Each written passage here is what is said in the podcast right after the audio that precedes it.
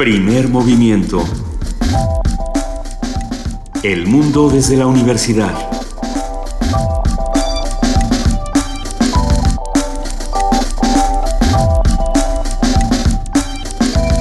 Buenos días, bienvenidos a Primer Movimiento. Los saludamos esta mañana de viernes y si bien no estamos aquí, o bueno, sí estamos aquí, pero estábamos en la cabina de Radio UNAM hace unos días grabando este programa, nos da muchísimo gusto que nos permitan acompañarlos.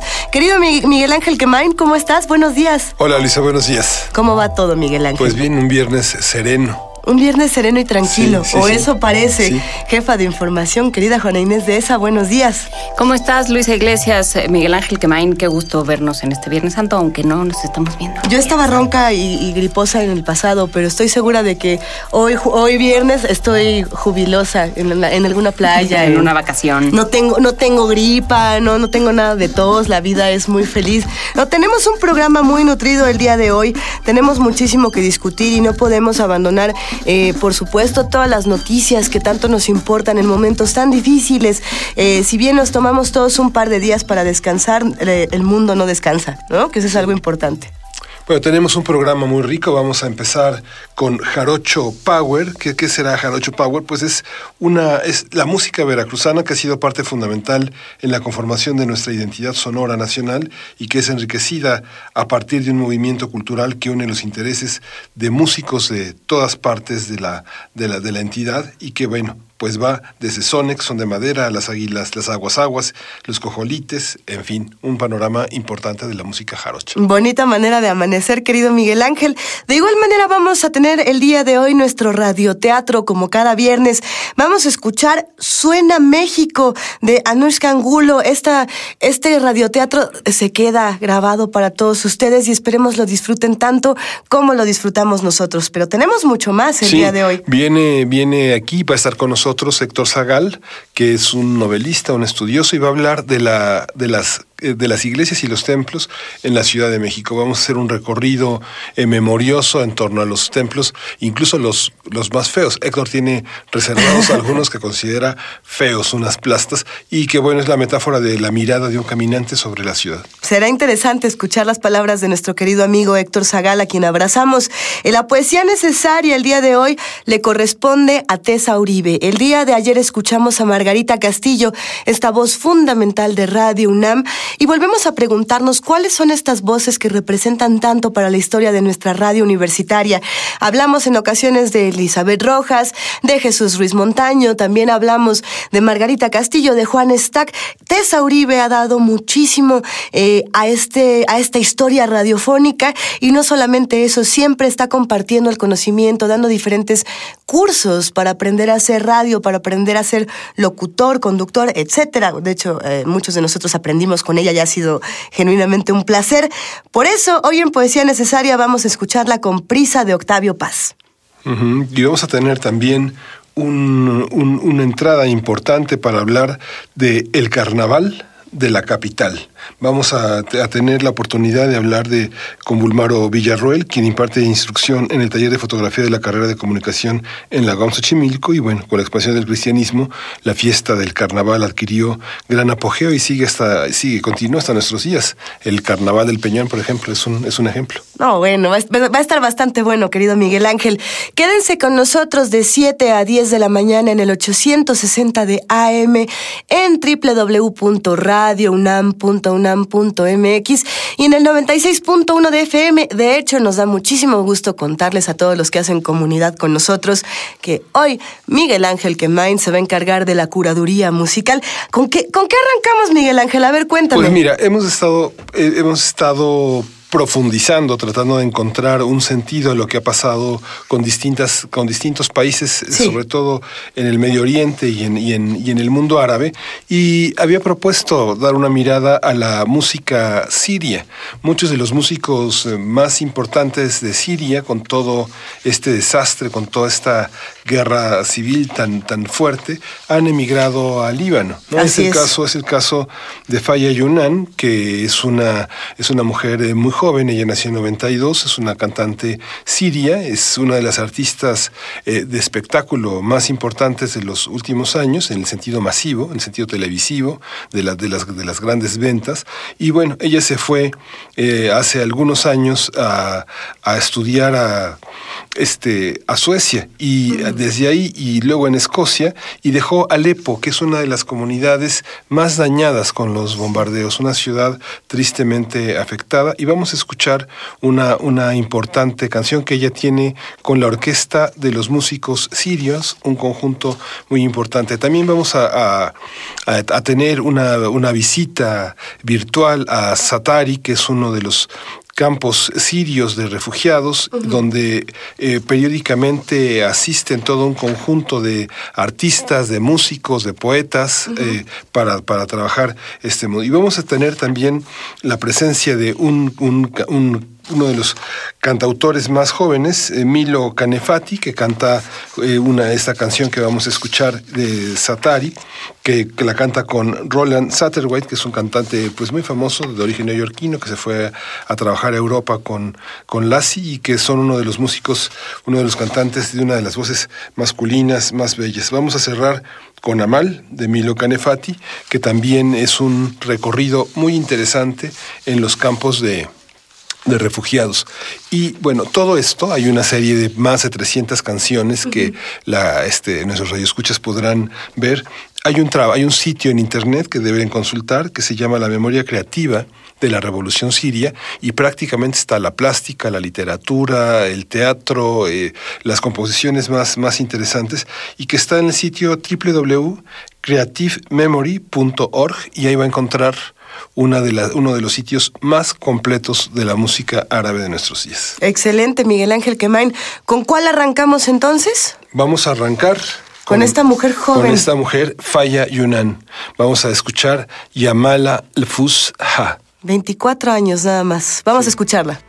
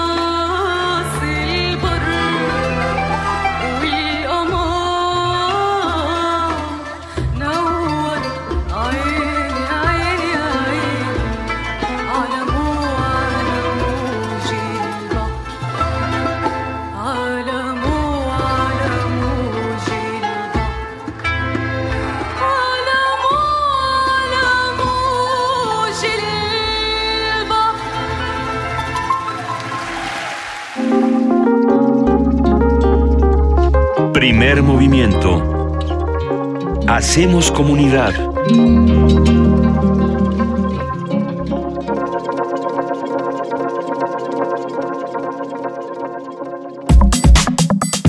Viernes de música.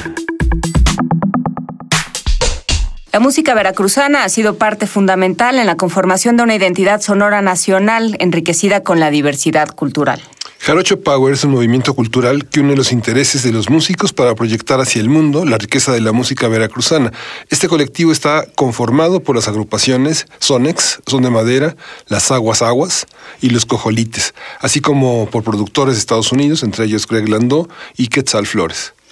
Conversaremos sobre el proyecto de Jarocho Power con Camil Meseguer, director ejecutivo de la Casa de Nadia AC, integrante del grupo Sonex, con Ociel Rodríguez, productor general de Jarocho Power e integrante del grupo Los Aguas Aguas, y con Benito Cortés. Y ya están en la línea y les agradecemos muchísimo que estén con nosotros esta, esta mañana. Gracias por, por comunicarse con nosotros. ¿Desde dónde, nos, ¿Desde dónde hablamos?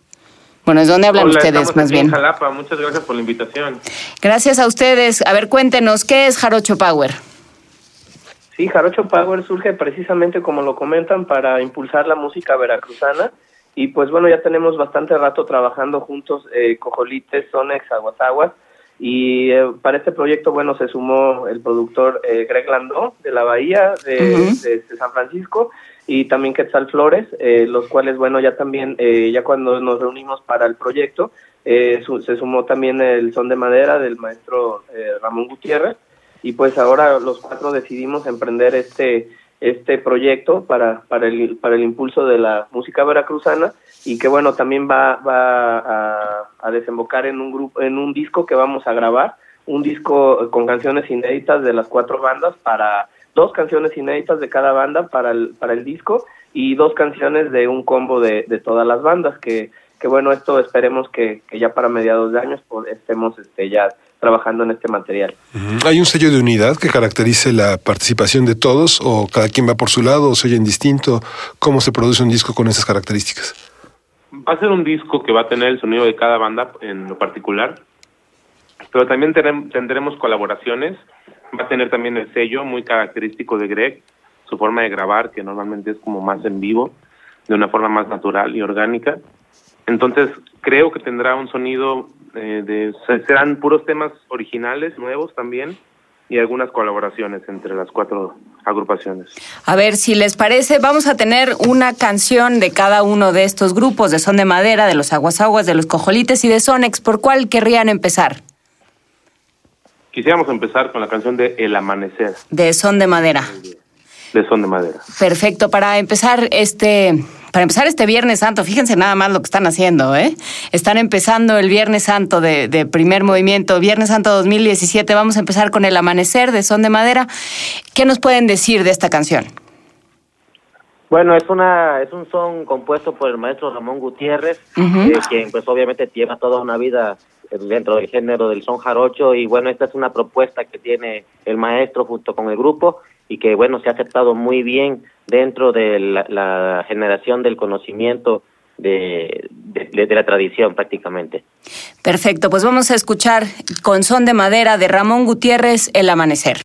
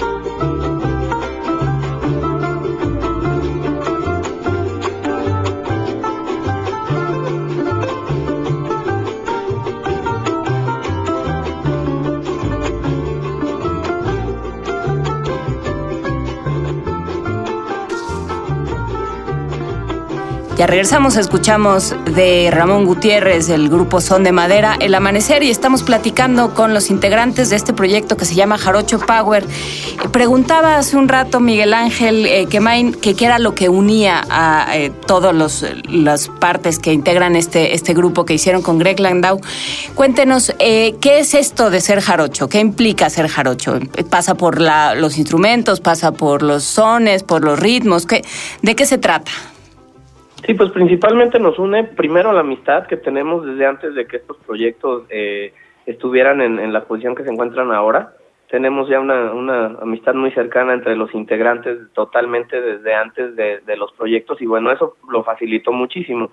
Y pues desde luego eh, lo, el género, el son jarocho, las jaranas, los aguas, aunque no tocamos son jarocho en, en las canciones eh, eh, tradicional, eh, sí eh, integ hay integrantes que, que bueno han, han estado en, en, este movimiento y en este género ya desde hace muchos años y, uh -huh. que, que, nos han jalado un poco a, a los demás al, a la fiesta del fandango que es principalmente eh, el punto de unión de todos nosotros. El fandango y qué, qué implica el fandango acuérdense que es Viernes Santo pórtense bien. Sin blasfemias sí, muchachos. el fandango pues básicamente es nuestra fiesta eh, los veracruzanos y los jarochos somos conocidos por ser muy alegres y por vivir la vida de una forma pues en la que la cantamos todos los días no es es un pueblo que toda la vida hemos sido conocidos por por estar bailando y cantando la bamba por estar bailando y cantando la guacamaya por cantarle a nuestras aves pero también con la conciencia de que pues las cuidemos porque si no ya vimos a los tuxtlas sin guacamayas en algún momento y las tuvieron que traer a otros lados. Entonces eh, sabemos mucho a conciencia que no solo la música y solo decir las cosas van a cambiar, también los actos. Tenemos muchos años también dando clases, el, el Centro de Documentación del Son Jarocho lleva más de 25 años con una con una larga tarea de, pues los mismos cojolites son un resultado de estos talleres de Son Jarocho, de una escena que nos comprende desde el mismo Mono Blanco, que pues, Tereso, que es uh -huh. parte de, del grupo Son de Madera, es fundador también con su padre y la familia Vega, que es parte también del, del Jarocho Power que, estamos nosotros manejando, como un colectivo, como un sello, como algo que nos identifica ahora también en, en la industria musical. Somos músicos de campo que nos estamos acercando ahora a una industria musical, a, a una a la tecnología, a la forma en la que se, que se vende todo esto y cómo se vende nuestro nuestro trabajo, nuestro arte, la música y estamos tratando de llevar el fandango a todo este contexto que a veces puede llegar a ser muy frío y puede llegar a ser un poco insensible. Nosotros tratamos de en cada rincón, aquí estamos en la casa de nadie, que damos clases de son jarocho, uh -huh. el patio Muñoz con son de madera también en Jalapa son referente, la casa Jalco en Jalcomulco, de los de los de, de los aguasaguas que está Demis también encabezando este proyecto y todo está respaldado por talleres de son jarocho, zapateado, de décima, de requinto, de guitarra de son, y son las enseñanzas de los viejos. Estamos conscientes también de, de la generación de arriba que necesita también de nuestro apoyo, como Isidro Nieves en este momento que está que, que sabemos que no está en una gran en una buena situación de salud y así muchos de los viejos que, que son parte de todo esto no queremos ser indiferentes a todo el movimiento. Creemos que somos estas cuatro bandas porque tenemos ahorita esta posibilidad de estar juntos y de trabajar en este proyecto, pero queremos ser arropados y arropar y apoyar también a todo nuestro gremio que nos distingue por el son jarocho y el fandango. Y afortunadamente ahí todavía nos encontramos desde niños hasta ancianos. Pues nos parece muy bien y si te y si quieres o si el Rodríguez pre puedes presentar la siguiente canción que es La playa con los aguas aguas. Sí, pues de, del, del grupo del maestro Rafa Campos, uh -huh. eh, la letra y, del, y la música de los Aguasaguas, el arreglo de los Aguasaguas. Eh, pues esta canción del primer disco, hice Tropical Machine, eh, y es La Playa. Pues vamos a escuchar con los aguasaguas, que ya nos tendrán que decir en un momento más por qué se llaman así, La Playa de Rafa Campos.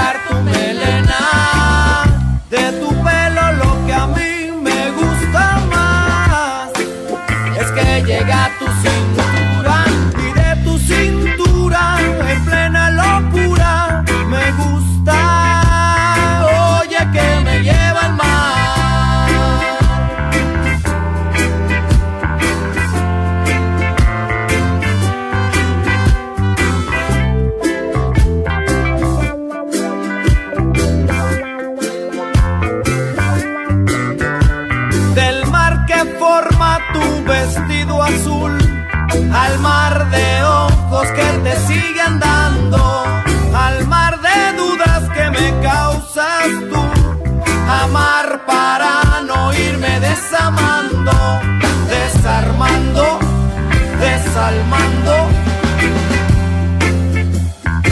Oye que me lleva al mar.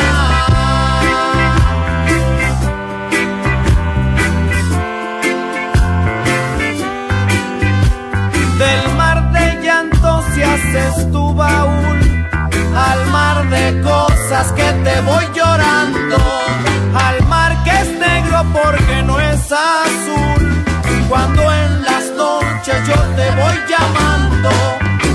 desalmando, desarmando.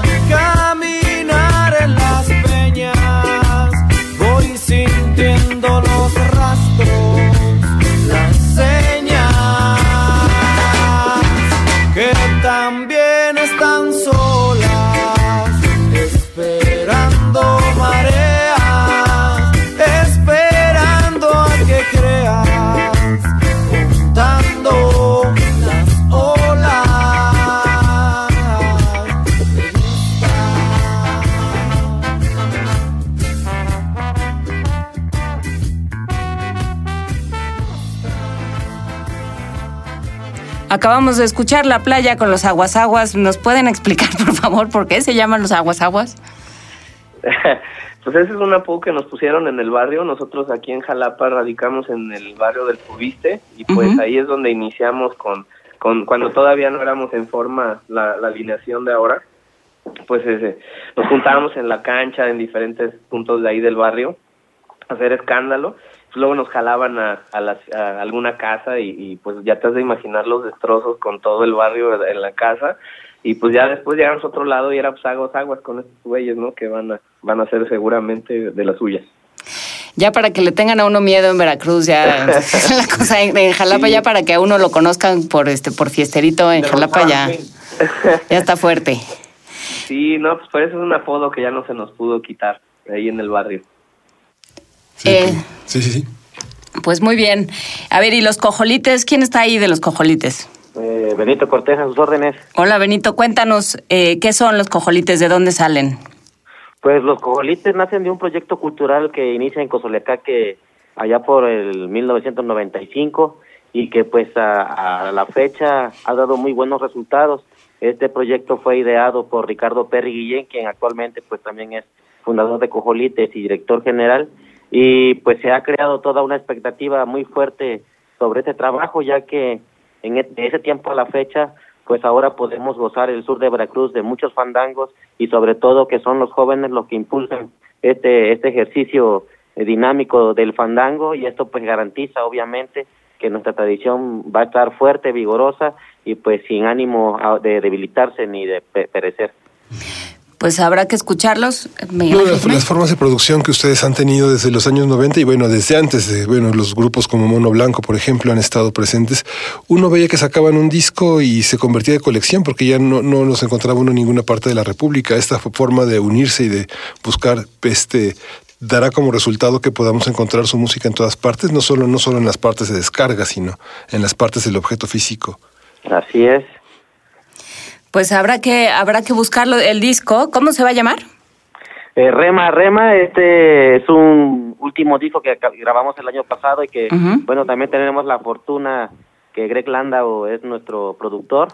Él, él está generando este nuevo disco que si Dios quiere a finales de año, pues también ya estará sonando por ahí. Perfecto, pues por lo pronto, si les parece, vámonos a escuchar Sembrando Flores con los Cojolites, este, este es. proyecto emanado de un taller. Cuéntanos eh, un poco de esta canción.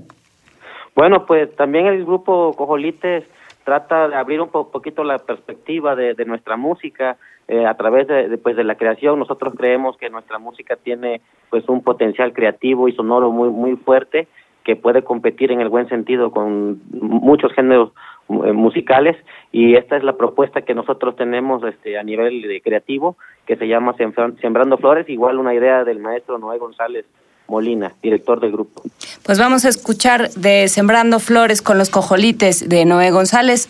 Sembra- más bien, vamos a escuchar Sembrando Flores de Noé González con los Cojolites.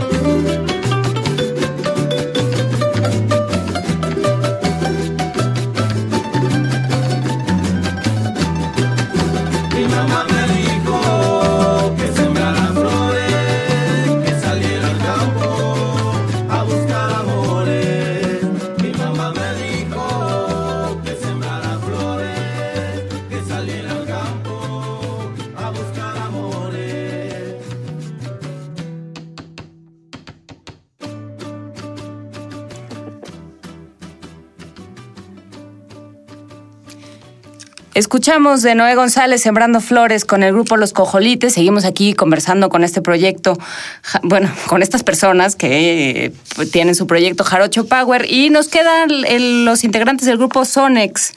Está con nosotros Camil, no, Camil Meseguer, sí. ¿Cómo estás, Camil? Buen día. Hola, ¿qué tal? Buen día. Aquí estamos a, las, a tus órdenes. Pues eh, a las mías y a todos los que quieran oír el disco, cuéntanos qué están haciendo con este, con este proyecto. ¿Qué es Sonex? Eh, Sonex es un grupo que también está eh, trabajando con la música veracruzana desde hace cerca de ya 13 años. En abril cumplimos 13 años. Y somos amigos desde la prepa eh, y nos encontramos siempre buscando pues nuestras influencias. Tocábamos un jarocho, pero nos gustaba el jazz, el reggae, el rock, muchas cosas como la música, no sé, cubana, africana, hindú, y poco a poco hemos le hemos ido dando un color a nuestra música pues muy característico y pues lo enfocan un poco en el en el rubro de fusión y la gente le dice no no digan fusión digan world y estamos ahí siempre como en una disyuntiva de qué tocamos pero le queremos decir Sonex a ese sonido. Hacen muy bien. Hay quien se queja de sacrilegio porque siempre ya que uno cambia las cosas, entonces ya le salen pues con que está matando al padre y unas cosas muy raras, ¿no? Pues afortunadamente da, da de mucho de qué hablar, ¿no? Lo que está haciendo desde hace ya muchos años.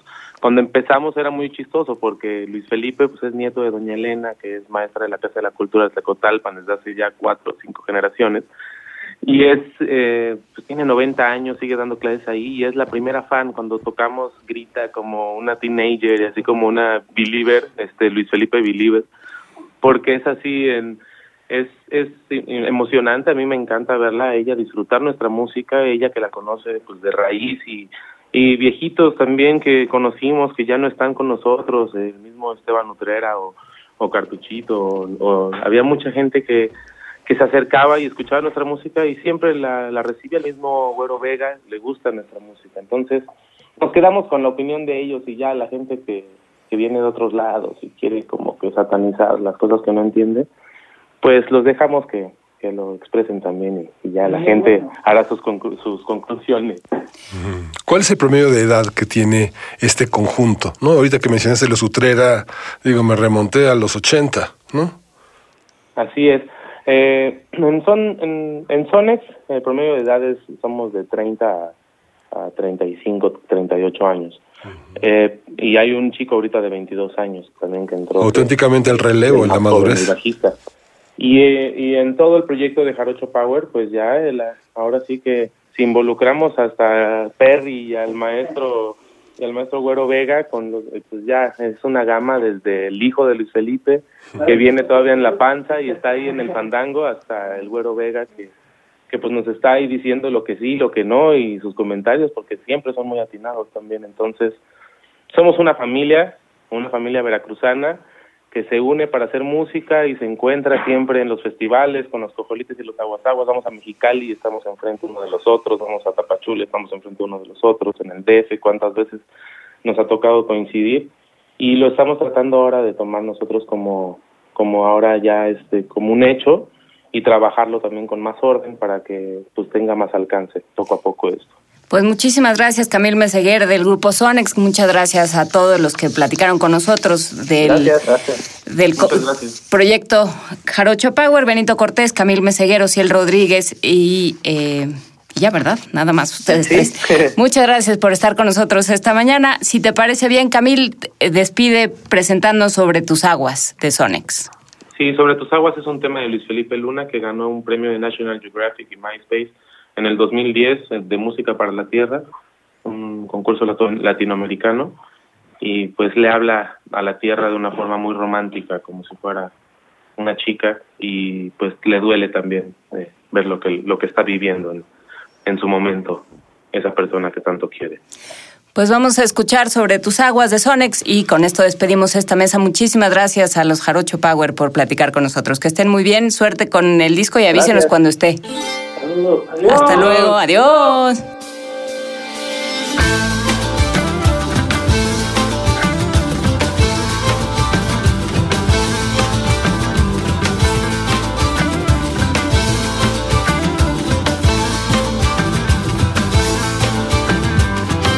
No quiero que nunca pare de llover. Moja el suelo, lluvia temprana. Quiero ver la tierra florecer. Con el sol que alumbra en la mañana. Quiero ver la tierra florecer. Me serve en tu mar con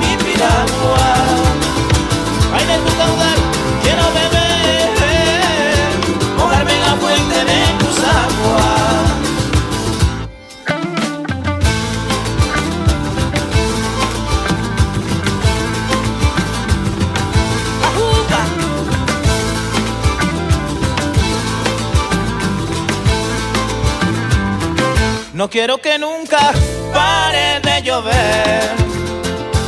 Moja el suelo, lluvia temprana. Quiero ver la tierra florecer. Con el sol que alumbre en la mañana. Quiero ver la tierra florecer. Mecerme en tu mar con mi piragua. Ay, de tu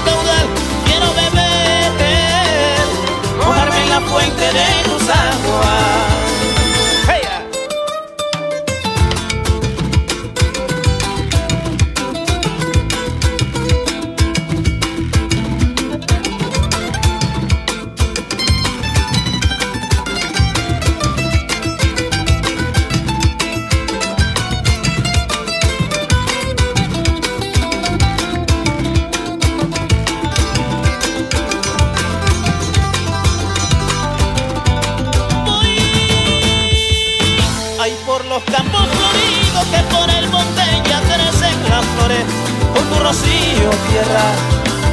que por tus venas me llevan la sangre, que nutre a la hierba, me enerva, ver como andante, el virus contaminante te enferma y me enerva, hay que ponerle freno, poco a poco se vuelve veneno. Se vuelve veneno, se vuelve veneno,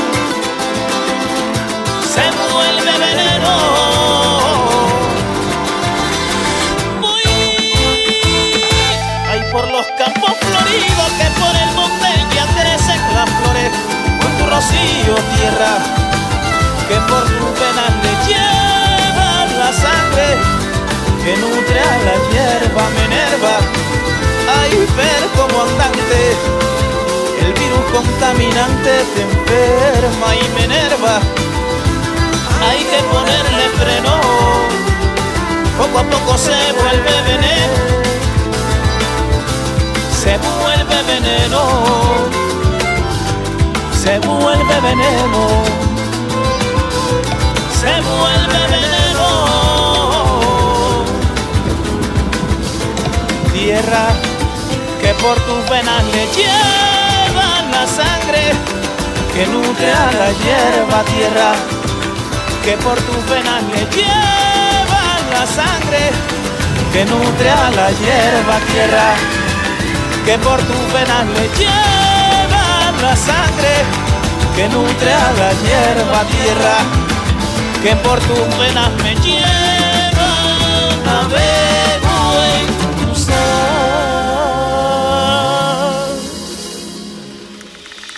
en tus aguas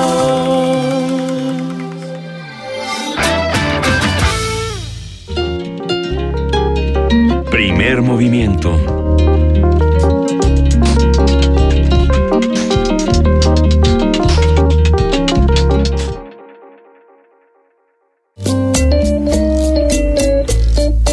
Suena México. Anushka Angulo.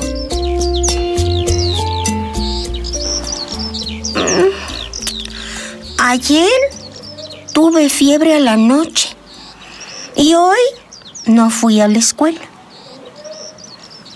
Desde la ventana de mi casa todo el día oigo a México que suena.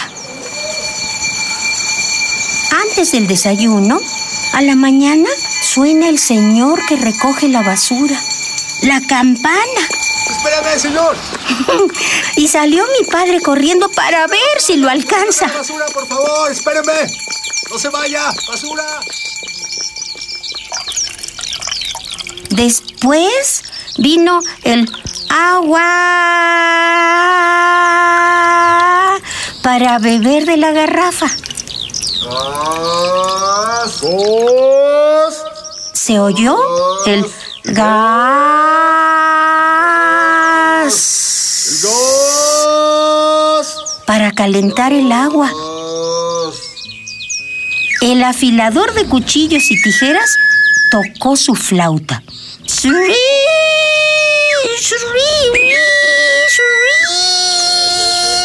Y mi mamá, que es extranjera, se pone nostálgica.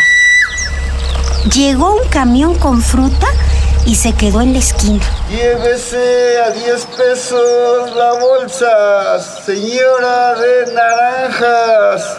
A 10 pesos el kilo de plátano. El kilo de tomates le traemos esta vez a su casa. La papaya a 12 pesos. 12 pesos le vale, 12 pesos le cuesta. Por la tarde suena la bocina y yo ya sé que se viene el chavo del pan dulce en su bicicleta con corbatas, cuernitos y teleras.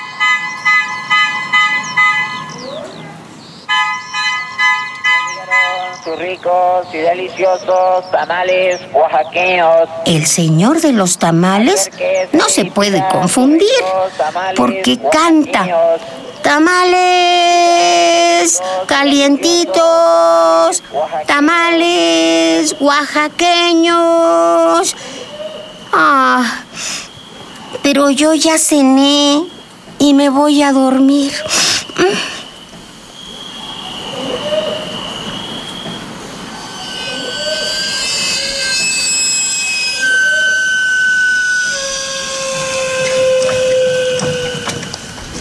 A la noche de repente se oye el silbido del camote dulce del camotero.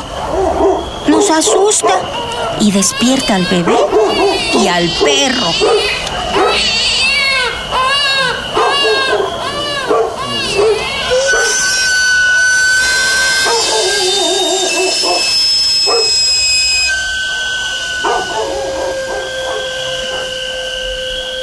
Lo que más me gusta de todo es a la hora de la siesta, cuando pasan tocando el tambor y la trompeta y mi mamá y yo les echamos una moneda.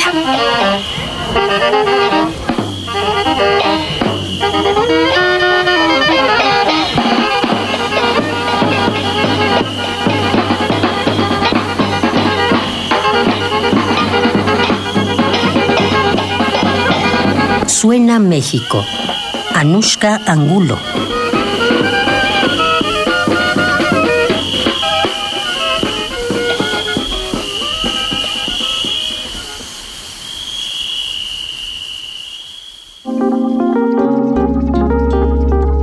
Primer movimiento. Hacemos comunidad.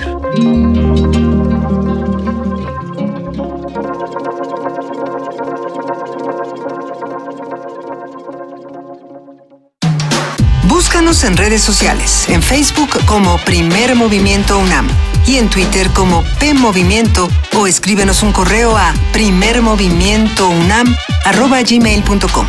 Hagamos comunidad.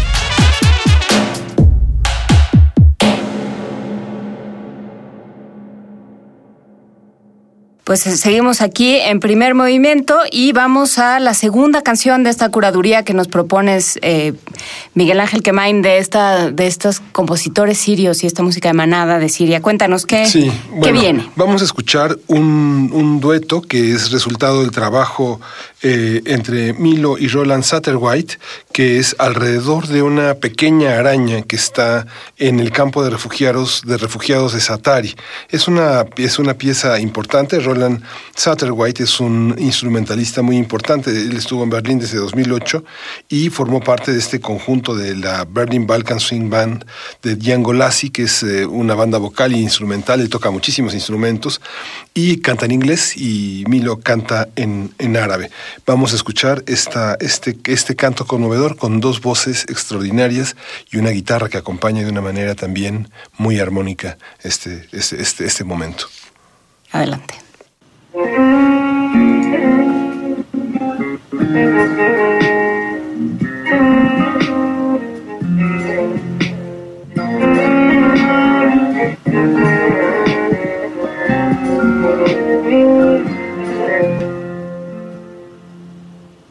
beautiful as any fruit, a wild weed pulled like a tooth from the sand by the hand of a child. Deadly, deadly to the spider who spins his web inside read at the edge of the Champs-Elysees where the refugees play. And nearby a woman cries for a daughter, but the child is fine. She's crouching where she hides, and with her fingers snaps of lines. The spider feels the web he spun gradually come undone. But in the sun's heat, he's too weak to even do one. عنكبوت وحيد حزين. خرب بيته المسكين. بس نار الشمس مش رح بتدوم.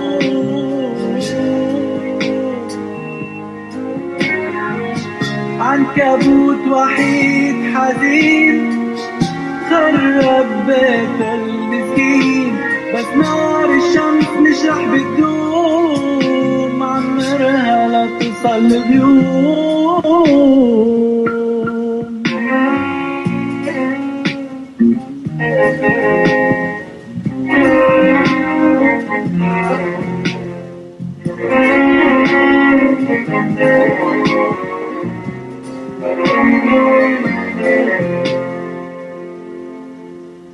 The girl calls out so her mother can hear to spare any more fear while the warm wind moans over white tent homes.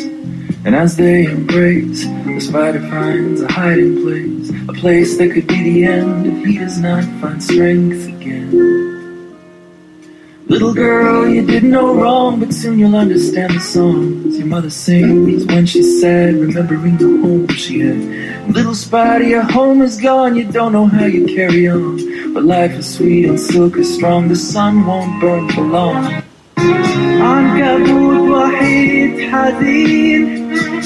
خرب بيته المسكين؟ بس نار الشمس مش رح بتدوم.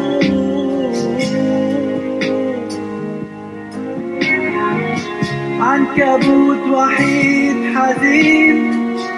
خرب بيته المسكين؟ بس نار الشمس مش رح بتدوم.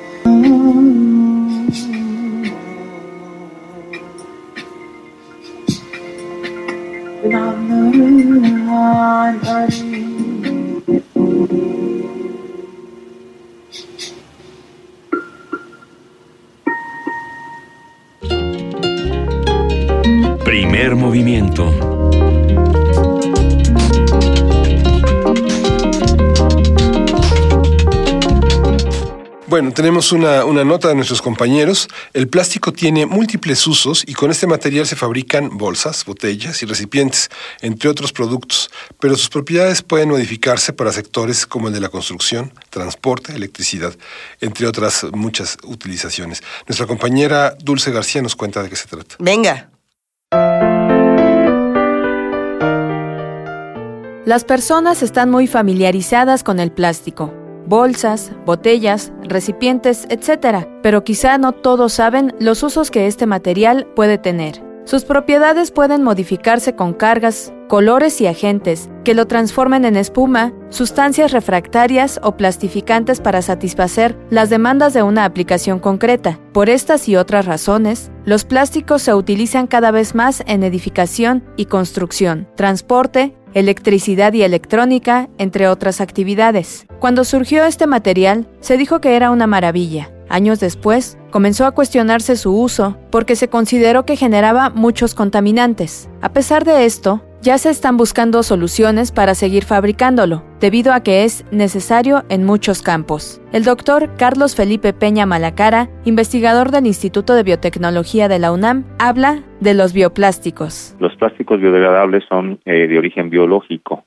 Por dar un ejemplo, plástico convencional eh, sus periodos de degradación eh, llegan a darse en, en cientos de años, eh, mientras que en el caso de los bioplásticos los periodos son mucho más cortos, estamos hablando de meses, inclusive semanas. Los bioplásticos forman parte, obviamente, de la industria del plástico, obviamente con una característica particular, que es esto su origen, origen biológico. En el mundo cada año se generan hasta 400 millones de toneladas de plástico, lo que hace evidente su utilidad en la vida cotidiana. Los bioplásticos, derivados de productos vegetales, tales como el aceite de soya, el maíz o la fécula de patata, van sustituyendo en algunos rubros a los plásticos convencionales. Una de las eh, áreas, por ejemplo, en donde mayor impacto están teniendo los bioplásticos es en la generación de bolsas que, se utilizan de supermercado, todo esto que son vasos y platos desechables, eh, eh, este tipo de materiales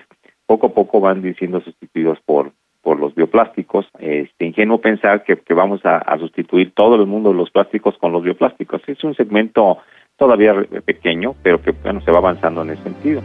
Entre 2013 y 2014, la producción de artículos de plástico aumentó 6.3%, el consumo 8.9% y las exportaciones 12.2%. El doctor Carlos Felipe Peña Malacara explicó que en el Instituto de Biotecnología se trabaja en la generación de bacterias a partir de las cuales se producen los bioplásticos son bacterias particulares, no son bacterias que, generalmente encontramos en el ambiente, sino que son bacterias que ya han pasado por todo un proceso de, diseño o construcción genética. Actualmente las investigaciones nos han llevado a, a, tener material que tiene características muy interesantes, por ejemplo, para ser utilizado como soporte en el desarrollo de células humanas, eh, células de riñón, osteoblastos, pero también se pueden hacer muchas otras cosas más. Eh, en el campo electrónico también tenemos esa posibilidad de ir generando algunos dispositivos para incorporar dentro del área de la electrónica, microelectrónica. Para Radio UNAM, Dulce García.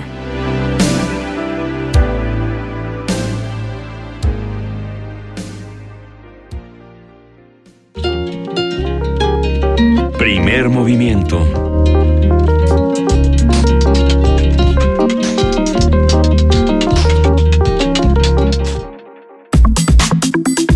Nota del día.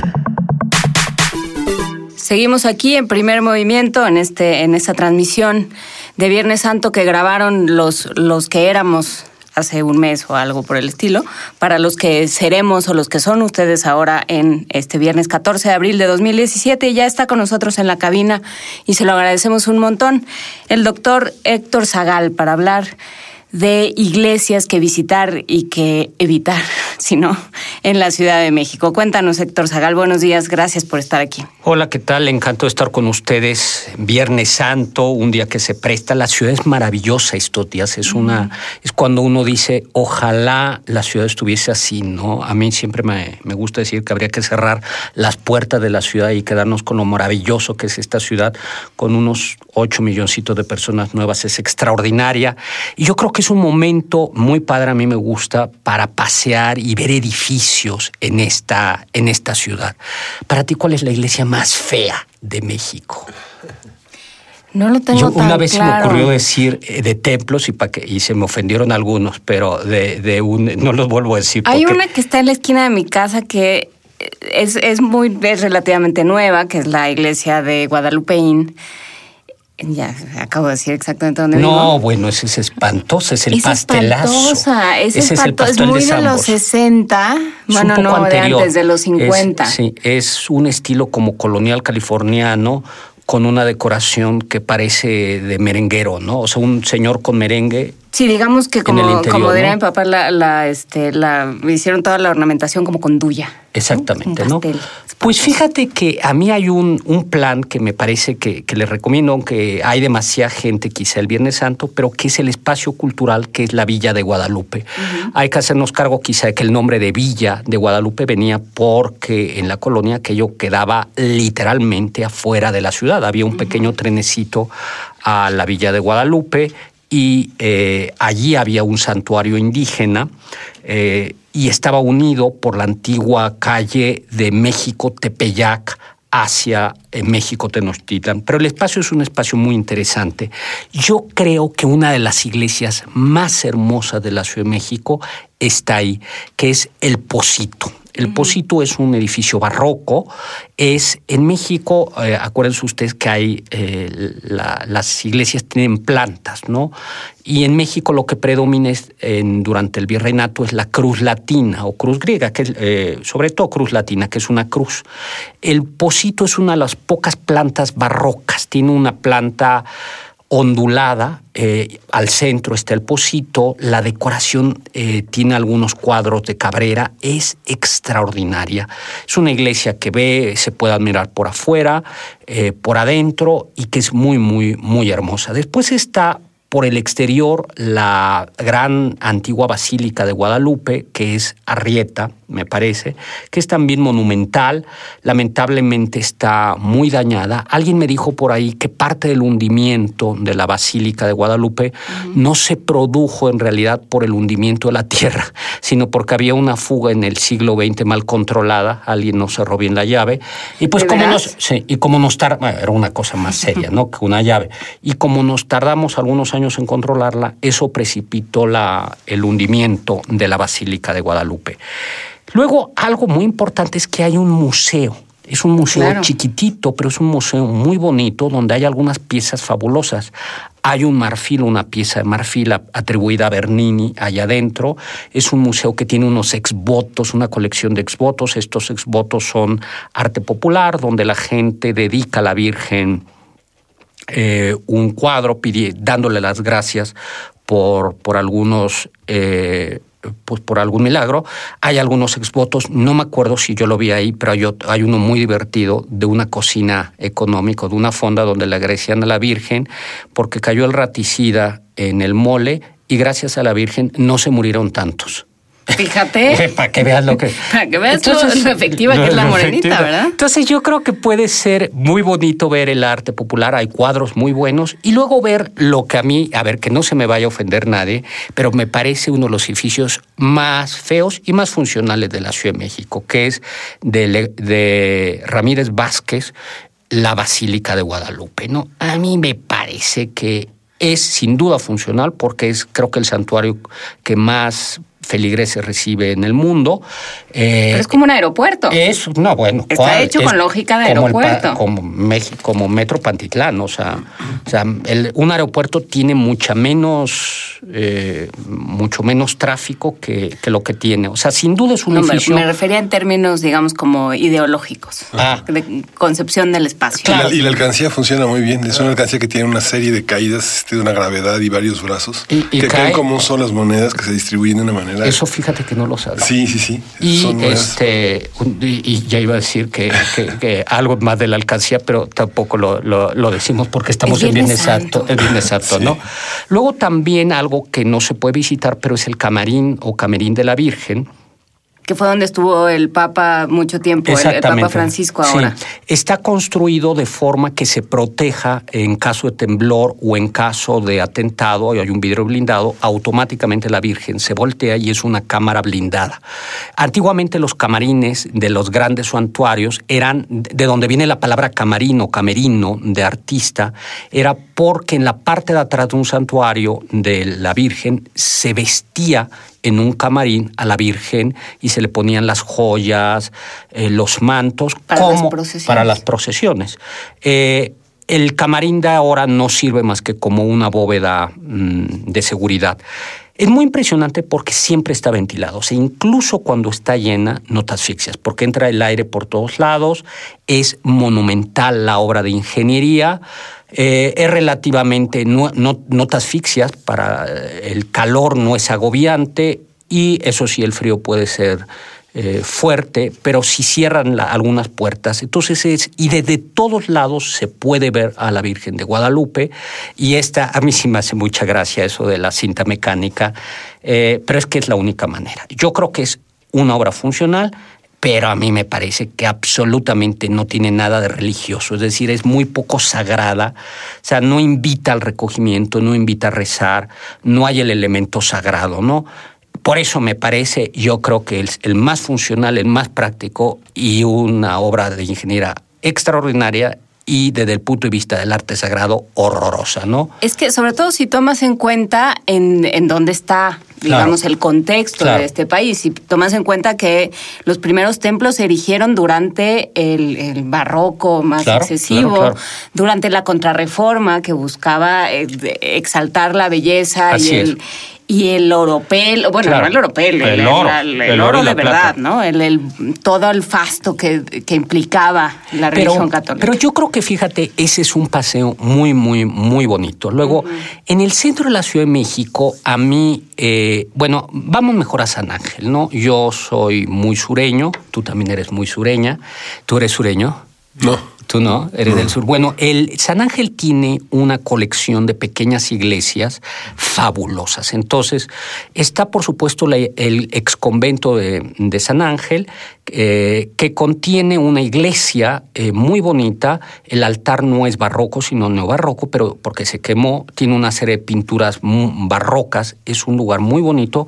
Y luego pueden visitar el museo, que además tiene, lo lleva antropología e historia, tiene un altar de Dolores muy bonito. Es, es bien chistoso. La Iglesia Católica suprimió la fiesta de la Virgen de Dolores el Viernes Santo y la mandó al 15 de septiembre.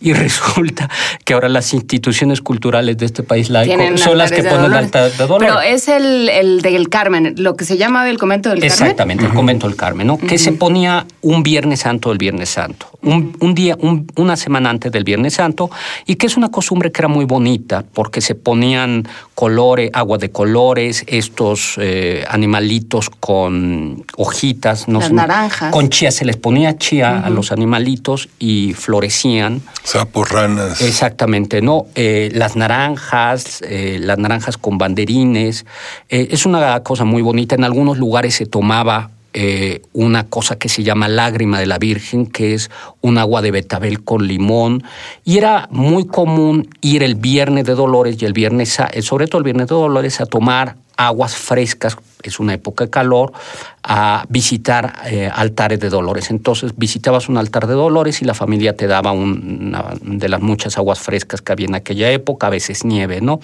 El altar, eh, el convento del Carmen tiene además una capilla doméstica, es decir, la capilla para los, para los monjes carmelitas, que era muy, muy bonita, es un museo muy bien conservado y tiene nuestras momias, porque yo no sé si ustedes recordarán que este, por allá en los años 70 me parece que las momias de Guanajuato estuvieron a punto de apoderarse de México, pero nos salvó Santo Blue Demon y Mil Máscaras.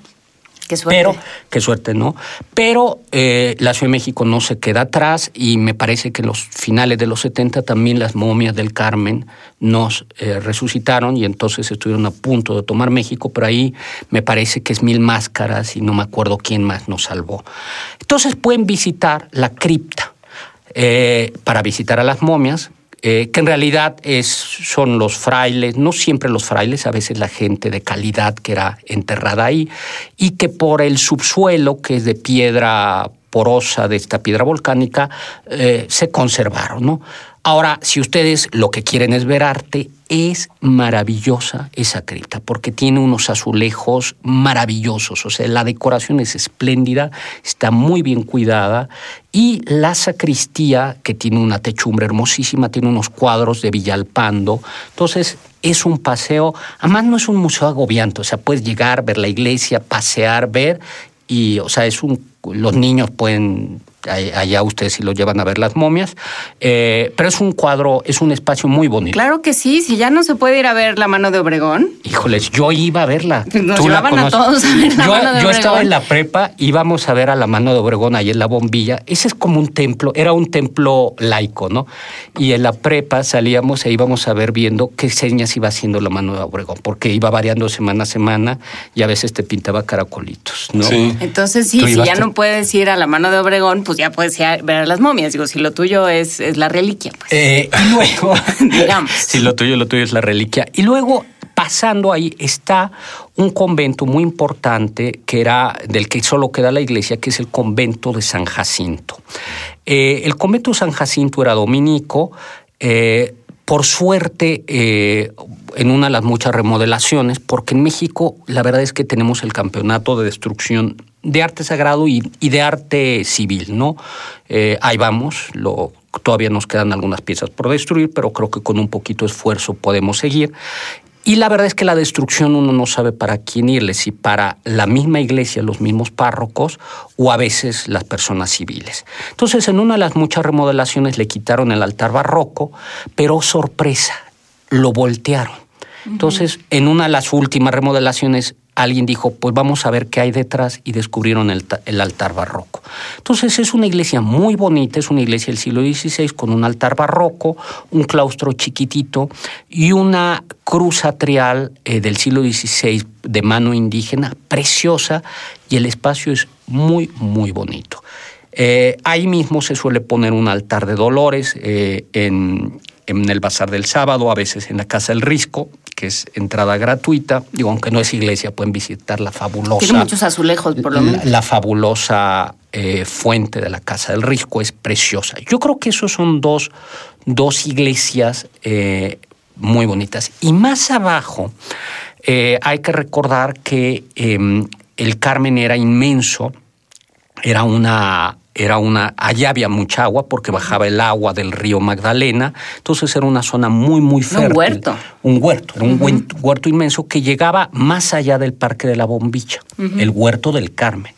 Y en el centro hay una colonia que se llama Guadalupe Chimalistac, eh, en donde hay una iglesia que en realidad pertenecía al Carmen, que es la iglesia de Chimalistac, en la plaza Federico Gaona. Chiquitita. Chiquitita. Esa iglesia es una delicia. O sea, porque simplemente caminar ahí, ver todavía el río con sus puentes, bueno, no lleva agua el río, o más bien sí la lleva, pero entubada. Pero la iglesia es una iglesia muy, muy bonita. El retablo no es un retablo original, es un retablo que estaba en una iglesia que tumbamos en el siglo XX, pero alguien salvó el retablo.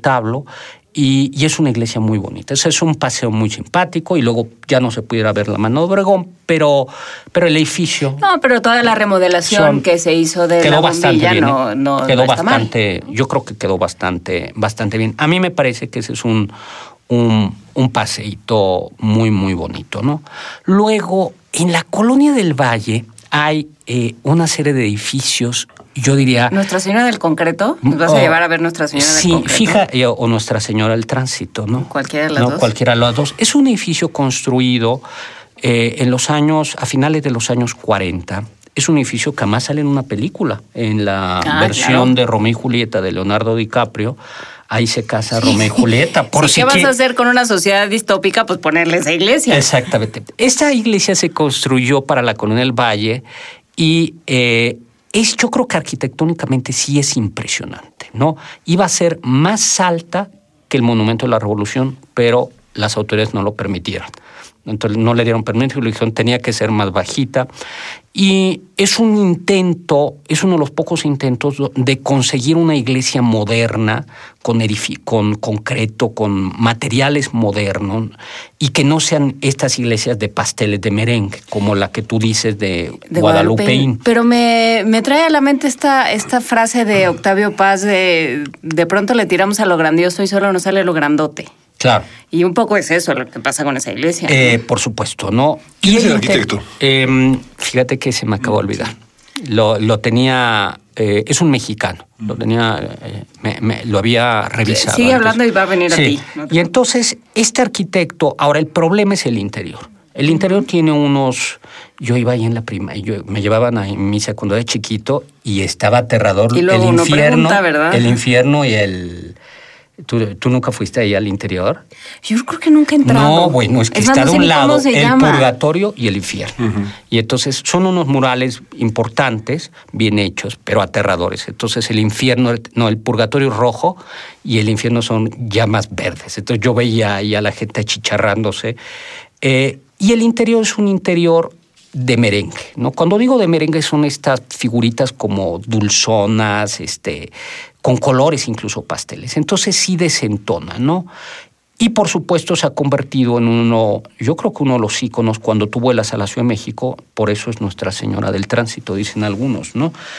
Eh, luego hay una iglesia de Candela, de Félix María Candela, que es bien interesante arquitectónicamente, que es la Medalla Milagrosa, que está eh, también por ahí, por lo que era la Glorieta del Riviera, eh, eh, donde había un salón de, de baile. ¿no? Tú que eres muy joven, Inés- Juana Inés, no lo conociste nunca. Pero, Claro se- que sí, perdóname, Ah, pero ah, ¿fuiste discúlpame, yo trabajaba ya a la vuelta. Pero ya no había test- Cuando yo entré a trabajar ya no, había No. ya no había Riviera, pero sí No, mis entonces- hermanos, mi hermano grande iba así. A los Sí, danzantes. 93, en 93 dejaron ¿Cerraron? de- Sí, se cerró Pues era, 93. era, era un lugar muy divertido. Yo solo fui alguna vez.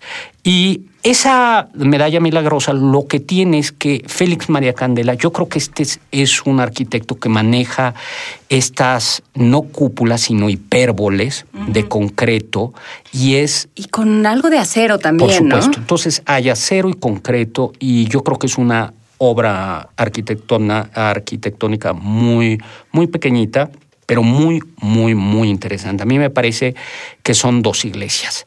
Eh, vayamos al centro o Polanco, ¿qué quieren? Polanco, a ver. Bueno, vamos a ver, en Polanco, eh, bueno, Polanco es una colonia para, que se hizo para nuevos ricos en su momento y que tiene un estilo eh, que ya también casi logramos exterminar, que fue el colonial californiano. Hay lugares, me parece que en California eh, hay, hay zonas, del, se llama colonial californiano porque es la interpretación del colonial que hicieron en los años 30, 40 incluso eh, en Estados Unidos, sobre todo en California del colonial. Eh, lamentablemente en México, que teníamos dos colonias donde había mucho colonial californiano, que era la del Valle y la del Polanco, donde había mucho español y por eso querían tener escudos de armas y estas referencias, se construyó la colonia, y Polanco tenía estos edificios, ¿no? El Parque Lincoln era un emblema del colonial californiano, eh, pero ahí hay una iglesia muy interesante que es de Sordo Madaleno, que es conocida como la iglesia del Tetrapac o de San Ignacio Loyola. Es una, eh, es una, lo que sucede es que se la comió el entorno.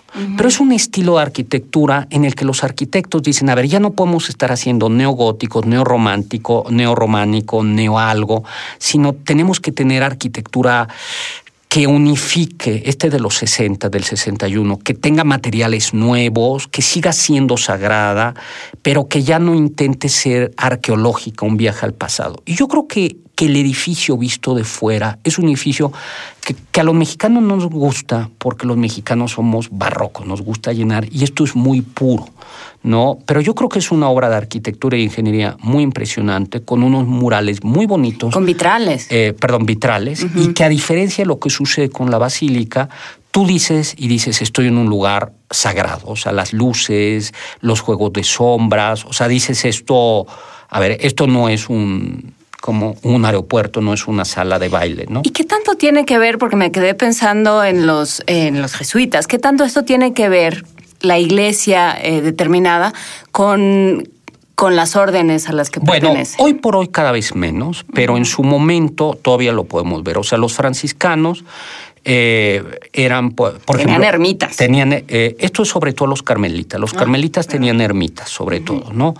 Que eran lugares de retiro. Una gran iglesia que, que no la tenía pensada, pero que hay que ir, que es al desierto de los leones. Claro. El nombre desierto de los leones, la gente dice, ¿por qué si está verde es desierto? Y la explicación es carmelita, es los carmelitas tenían su convento y luego decían, en imitación a las, eh, ellos en teoría vivían o fueron fundados en el Monte Carmelo, en Israel, y en el desierto se retiraban los ermitaños. Entonces, lo Como Cristo también. Como Cristo, exactamente, justo la cuaresma era eso. Entonces, los, los grandes conventos carmelitas tenían desiertos. Los desiertos eran jardines donde había ermitas donde se iban a meditar durante unos días. Entonces, el desierto de los leones era había un convento carmelita ahí y se conocía como el desierto porque el jardín o el inmenso parque donde todavía hay varias ermitas servía como lugar de retiro espiritual. Ir al, al ex convento del Carmen en el desierto de los leones, la iglesia todavía me parece que todavía funciona, eh, no me pregunten cómo, pero funciona, el museo no tiene demasiado cosa, pero es, es un paseo muy, muy bonito y eso es Ciudad de México, ¿no? Es- ha estado muy bien restaurada, se puede pasear, si van con chamacos, pueden llevarlos ahí en una Que de esas- correten. eh, ah, en una de esas, y con buena suerte ya hasta se les pierden, ¿no? Como Hansel y. Brende, Hansel y Gretel, ¿no? Eh, y es un paseo muy bonito. Bueno, los franciscanos, los dominicos solían tener una iglesia del Rosario. O sea, estaba la iglesia y al lado una capilla del Rosario porque ellos promovían el rezo del Rosario, entonces siempre había Virgen del Rosario. En México derrumbamos en el convento de Santo Domingo, en el centro, que es Dominica, eh, la capilla del Rosario. eh, yo eh, debo confesar que hay algo que no me gusta de Juárez y es cuando confunde las ideas con las piedras y entonces hay una destrucción de edificios muy impresionante y se destruye la iglesia, la capilla del Rosario. Pero se conserva una capilla del Rosario en un convento de Santo Domingo que queda en el pueblo de Miscuac. ¿no? En la plaza esta, de- Augusto, eh, Jauregui, hay un convento del siglo XVI, eh, muy mal conservado, que se usa ahora para telenovelas. eh, y eh, hay una se conservó la capilla del Rosario, que es un estilo neobarroco, a mí no me gusta, pero que conserva la idea de un convento de Santo Domingo. Por eso eh, Puebla tiene su- el convento de Santo Domingo, tiene su capilla del Rosario y la maravillosa capilla del Rosario del convento de Santo Domingo en Oaxaca Que ese sí es el barroco, barroco, barroco, barroco, ¿no? Eh, los conventos franciscanos tenían originalmente una a- al lado una era la entrada principal y una puerta que se llamaba puerta de porciúncula, que era una puerta en la que una vez al año se ganaba una indulgencia y se entraba por ahí. En México prácticamente ya no nos queda, en la Ciudad de México, ningún convento franciscano con puerta de porciúncula. Pero la catedral no tiene. Eh, sí, pero no es, no es una... ¿No la abrieron el año pasado? Sí, pero esa es en el es al centro. Yo hice una lista de cosas que quería que me perdonaran y me dijo Y un no- sacerdote que no. No, pues no, es que hay que hay otras condiciones, hay que Sí. arrepentirse y tal. Hay que arrepentirse, joder. Es que. Ese, ese es el problema, ¿Qué? ¿no? Problema. Había una, ahora que le, eh, me voy a desviar, había una cosa que se llamaba la bula de la Santa Cruzada, que era para, antiguamente la cuaresma era muy exigente, porque entonces no podías tener, en estricto sentido, carne, huevos ni lacticinios. Pero los españoles, como habían combatido a los moros, tenían el privilegio de, si pagabas una cosa, de recibir la bula de la Santa Cruzada, que te permitía no vivir la, no vivir la vigilia más que en cuaresma, más que lo, y solo, eh, y solo una cosa light. Aunque siempre esto de la cuaresma tiene su chiste, porque este, como decía un amigo mío, ahora que es penitencia vamos a echarnos una langosta y unos tacos de camarón, ¿no? Eh, bueno, Sí, creo que esa no era la idea de la cuaresma, pero sí, digamos, se apega a la letra, Pero- sí pero se bueno, apega a la pues sí, letra, ¿no? sí. ¿Cómo no? de, podríamos hablar también de comida de cuaresma, eso es, o de comida de Semana Santa, que es Eso le toca a otro, a otro invitado, Bueno. pero si quieres también te puedes quedar. No, no, no, no, ya me tengo que ir. Este, bueno, pero eh, luego yo creo que el centro de la Ciudad de México, bueno, perdón, Polanco tiene otra iglesia que es interesante porque es este momento del elefantiasis, esto que decías, ¿no? Que es San Agustín. Es una iglesia eh, a mí me parece muy fea porque es solo escenográfica. Es una de las pocas iglesias, es decir, solo está la fachada y lo otro es grandioso pero horrible. Eh, y tiene un triforio, que es una de las pocas iglesias que lo tiene en México, que quiere decir tiene una tribuna desde, son tres naves, y las dos naves laterales tienen una tribuna, y desde esa tribuna se puede ver la iglesia. Es monumental eh, y horrorosa. Eh, y horrorosa. Pero está hablando, yo creo que es parte de la historia de, de los países, de, un, de una ciudad, y la historia de una religión y la historia de la arquitectura y de, de un pueblo, ¿no? A mí me parece que son edificios. Por supuesto, yo en el centro creo que está la iglesia más bonita de México, que es la enseñanza. En la calle de Donceles, donde todavía se cambian libros, es una iglesia mm, de monjas, todavía que conserva lo- los coros desde el presbiterio, unas rejas, porque las monjas de clausura no podían ni siquiera escuchar misa desde la iglesia, sino la tenían que escuchar desde unas rejas eh, con unas cortinas, y este conserva todo. Es una iglesia de planta de trapecio con todos los retablos completos. No, las esculturas no son originales, pero eso sí es el barroco. Entonces tiene frescos, tiene dorados, eh, es una iglesia preciosa, hermosa, chiquitita, a una cuadra del Templo Mayor. Y por supuesto está la catedral, que sigue siendo grandiosa. Lamentablemente no se pueden ver más que de fuera las capillas, eh, las capillas laterales. Está la capilla de los arcángeles, donde está el ángel guardián de la nación mexicana, que ya se ve que lo tienen muy guardado y que hace tiempo que, Que no ya le- que lo dejen darse una tendrían vueltita, ¿no? salir, pues si lo tienen ¿Quién es el ángel guardián de la Eh, Ciudad de México? es un ángel. Ah, o sea, es o sea, no es un arcángel, no es, o sea, no tiene Sí. una advocación. No, eh, bueno, sí, aparece ahí, aparece ahí, aparece con una banderita, ustedes lo van a ver. Sí, lo que pasa es que no se puede ver el- la capilla, pero si se ve desde fuera, van a ver que está San Miguel Santal y está el ángel Y guardián. está la campana castigada, que es la mi favorito, mi personaje favorito de la Claro, Ciudad de México. que es una que mató gente, ¿no? Sí. Eh, Pero luego la perdonaron. Sí. Se puede subir con un cierto permiso a Y con un cierto cuidado porque es... es- a, es- la, a, la, a los campanarios. Yo tuve, eh, a veces incluso te dejan tocarlas, ¿no? Uno entiende por qué el jorobado de Notre Dame se quedó sordo, ¿no? Porque es, es, es extraordinario eh, ese, ese camino, ¿no? Yo creo que ese es un, un paseo muy, muy, muy bonito. A mí me parece otro paseo que podríamos pensar para otro momento, que son las iglesias porfirianas de la Ciudad de México, donde está la Sagrada Familia en la colonia Roma, que es bonita, cerca de la Plaza de Río Janeiro, al lado de una dulcería famosa.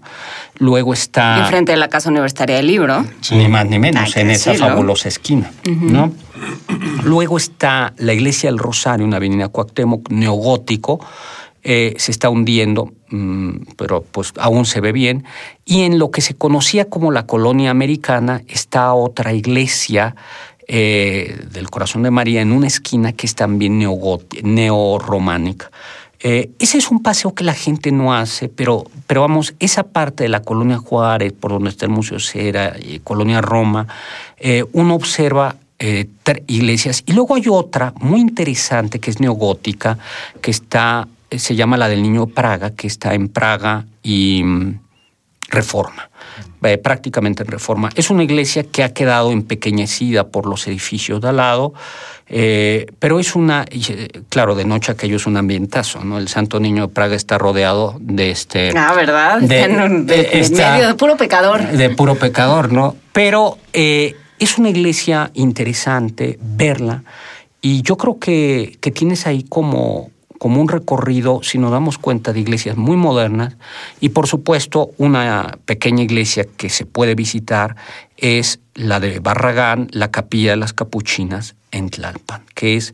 Yo Pero creo- tiene uno que pedir cita, ¿no? Sí, eh, sí. Porque es convento de clausura. Es creo. convento de clausura, da una, una limona, es una iglesia. Lamentablemente, yo la última vez que fui, las monjitas no les gustó y habían puesto ahí un sagrado corazón de Es que merengue. es muy vacío, Y Barragán, es así como Sí, frío. Y entonces, pues, este, Sí. lo habían rellenado. Pero aún así. que no le pusieron carpetita. Sí, pues. Bueno, pero aún así yo creo que se, se conserva y por supuesto tienes Tlalpan, tienes Tlalpan, ¿no? Pues yo creo que estos son algunos recorridos, todos estos pueden estar aderezados de dulces. Pues lo, lo haremos mucho. No como dulce si es Viernes Santo.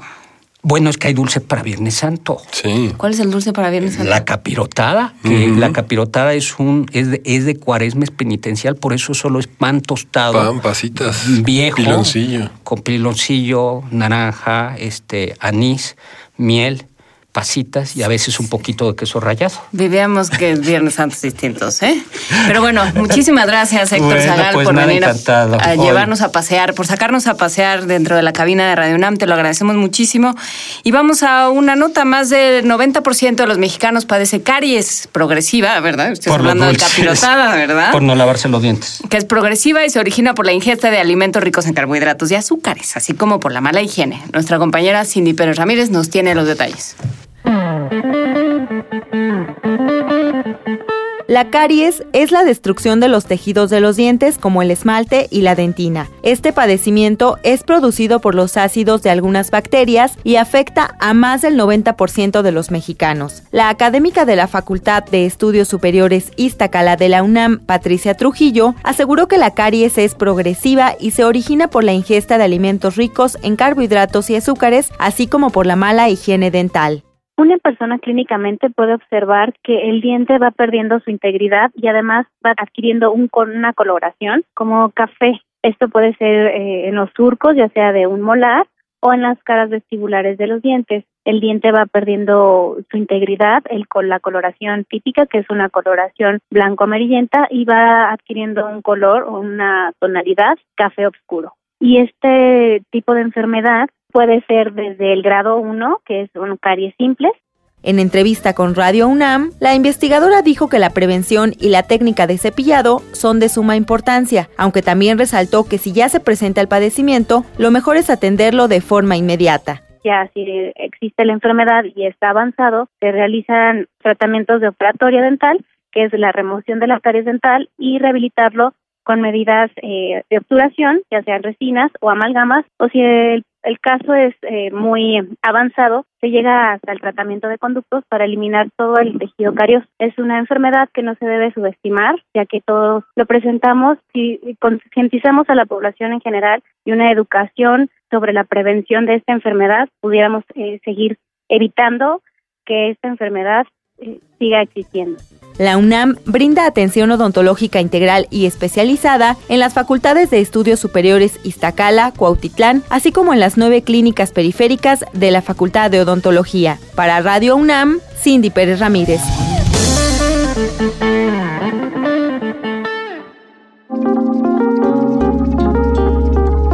Primer movimiento. Hacemos comunidad.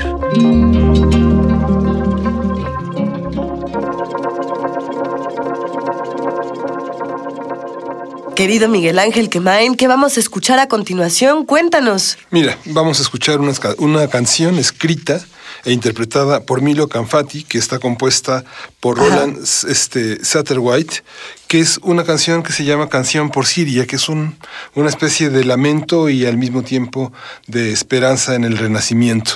Es una, es una canción importante en este concepto- con- con- contexto del mundo sirio actual. Pues vamos a escucharla. Fighting continues in Syria's key city of Aleppo. with- Aquí vemos lanzar bombas de racimo. Two minutes, there have been two bomb strikes in this residential neighborhood. Im Minutentakt fallen Bomben. Everyone keeps an eye on the sky, looking for helicopters armed with barrel bombs.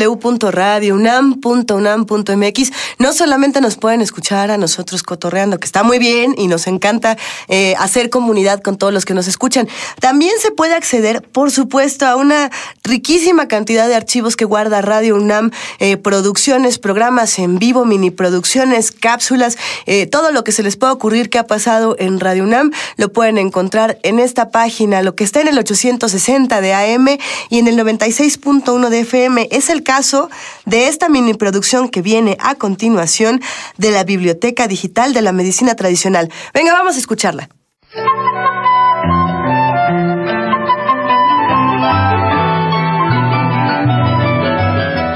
Biblioteca Digital de la Medicina Tradicional Mexicana.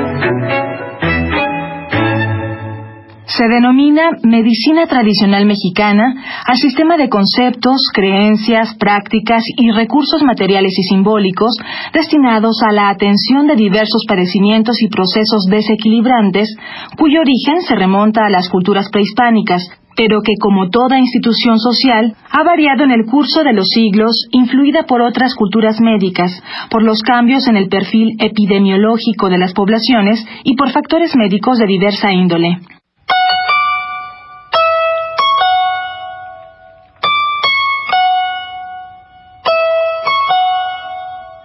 Maestro Carlos Sola Luque. Yo hice una investigación, tengo un libro que se llama La atención al embarazo y el parto en el medio rural mexicano, hecho fundamentalmente con curanderos de Morelos, con parteras de Morelos. Uno sabía que para facilitar el parto se usa el suapatle. El suapatle es una hierba, se llama científicamente montanoa tomentosa, pero que si es administrada en las primeras semanas de la concepción es abortiva. Entonces, no faltaban los médicos y algunos artículos de los médicos que decían, cuidado con el suapatle, puede tener efectos secundarios, etcétera. Advertencia a tener en cuenta, no echarla en saco roto, ¿verdad? Una de las cosas que nosotros nos preocupábamos era por ver efectivamente en qué momento del embarazo estaba usado, las dosis y los efectos esperados. Un 95% de las curanderas nos decían no se debe dar suapatle en las primeras semanas de la gestación, porque abortan. Y la razón científica probada es que el suapatle estimula la musculatura lisa del útero. Nada más que dado cuando está por parir la mujer, eso es un facilitador del parto. La dosis. Encontramos que la dosis prácticamente se repetía igual de partera a partera. Y cuando preguntamos, ¿y qué pasa si en vez de darle un vaso, o un jarro de té de suapatle, incrementa el número de tomas o incrementa la cantidad de hojas puestas en el té y decían las parteras, nacen los niños con cabeza de piloncillo, estirado. La sobredosis de suapatle tetaniza la musculatura del útero el niño nace con mayores dificultades y por eso se les alarga la cabeza, ¿no? Parece efectivamente el piloncillo. A donde voy con el ejemplo que la gente tenía una enorme conciencia de el momento de la administración del suapatle y la dosis. Digo, no en vano, hay un conocimiento de siglos. El maestro Carlos Sola Luque es coordinador de investigación del proyecto Biblioteca Digital de la Medicina Tradicional Mexicana.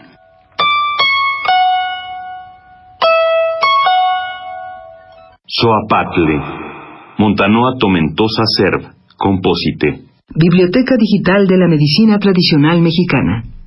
Soapatle.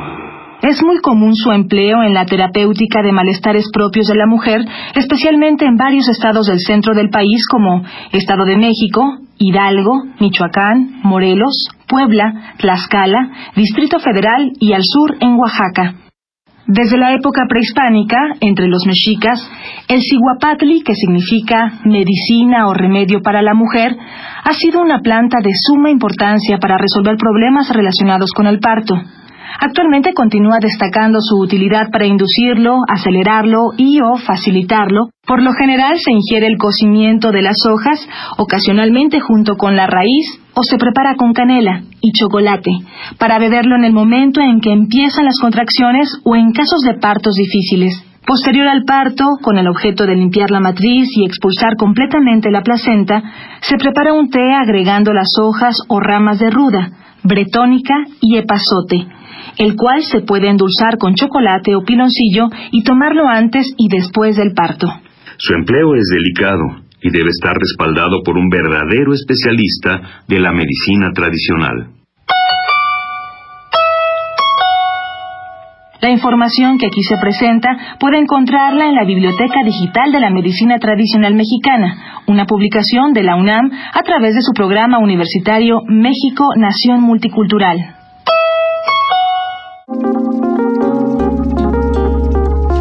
Primer movimiento. Hacemos comunidad.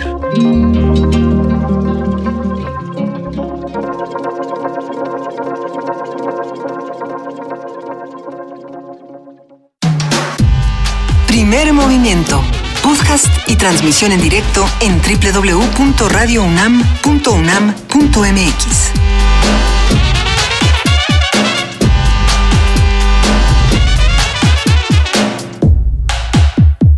A lo largo de los años aquí en Radio UNAM, a lo largo de muchos años de trabajo, eh, tanto de música eh, académica como de música experimental, se han hecho una serie de producciones de lo más ricas e interesantes que trabajan en torno a la imagen, a la experimentación, a, a los secretos que se guardan en esta convivencia de imágenes sonoras, de paisajes sonoros. Eh, series que nos vienen a la mente en este momento, por supuesto que Bastidor Acústico, que hace unos años tuvo unas etapas maravillosas y esperemos vuelva pronto esta estación y si no, la pueden escuchar en podcast. Pero tenemos más series y más ejemplos interesantes.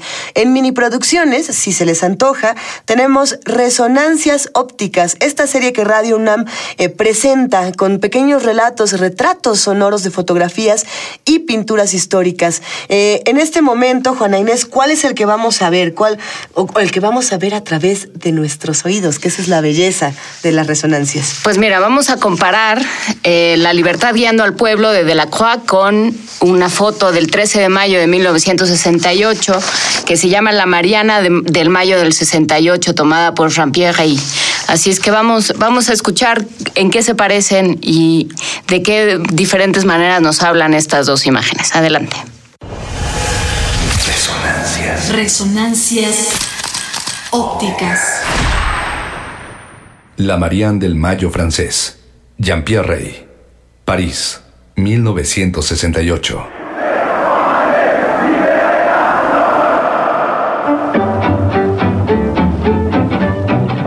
Sobresale de la multitud la figura de una hermosa joven. Está sentada sobre los hombros de un muchacho. Con el brazo extendido, sostiene en lo alto una bandera bicolor con franjas horizontales. Mira atenta al frente. Su actitud es seria, solemne. Contrasta con el furor de la muchedumbre que la rodea. Viste un abrigo que se abre y deja ver una blusa oscura que insinúa la forma de su pecho. Su cabello es lacio, con un pequeño fleco sobre la frente. Es una chica muy joven. Del muchacho que la carga sobre los hombros, solo sabemos que tiene el cabello ligeramente rizado que extiende su brazo derecho con el puño cerrado en alto, como en plena voluntad de lucha. Los rodea una manifestación multitudinaria. Todos marchan, avanzan y miran al frente. Gritan consignas, protestan con firmeza. En la orilla de este torrente de jóvenes, algunas personas observan. Y arriba, al fondo, en los balcones de un edificio, hay varios individuos. Parecen atentos a la marcha. En este momento la manifestación atraviesa el Jardín Luxemburgo. Es el 13 de mayo de 1968 en el centro de París. Caroline sostiene en alto la bandera vietnamita. La ruptura es irreversible. La fotografía captada por Jean-Pierre Rey fue inevitablemente comparada con la Marianne de Delacroix.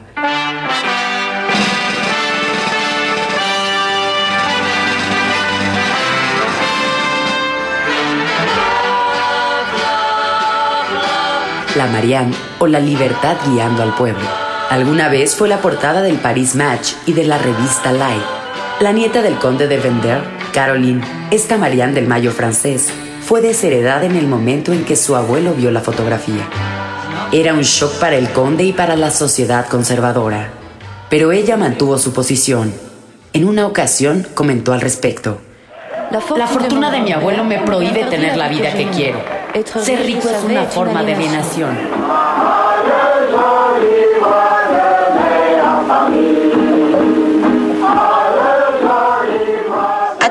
Escuchar resonancias ópticas, estamos muy contentos aquí en Primer Movimiento, haciendo estos ejercicios de comparación sonora a partir de imágenes que se construyen con sonidos, con ecos que la historia de Radio UNAM conserva.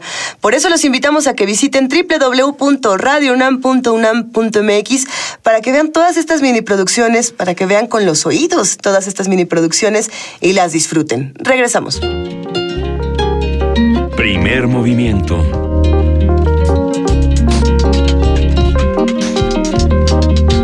Seguimos aquí en primer movimiento, precisamente hablando de todo lo que se hace desde la universidad, en el mundo desde la universidad. Y vamos a hablar esta mañana de la existencia de universos paralelos. A ver, la existencia de universos paralelos aún no se ha confirmado. Para algunos sabemos quienes ya estamos haciendo terceras, cuartas, quintas, décimas dimensiones y cuantos universos paralelos nos dé la imaginación. Pero a ver, los avances en la física buscan confirmar la llamada inflación cosmológica. ¿Saben de qué se trata todo esto? Nuestra compañera Cristina Godínez preparó la siguiente información. Vamos a escucharla. Las dimensiones paralelas o alternativas tienen que ver con el tema de universos posibles, parecidos o diferentes al nuestro, que permitirían la comunicación a través de algún fenómeno físico entre nuestro universo y los otros. Hay una conexión cuando estas dimensiones paralelas son parecidas a la nuestra, y lo que pasa aquí también pasa allá.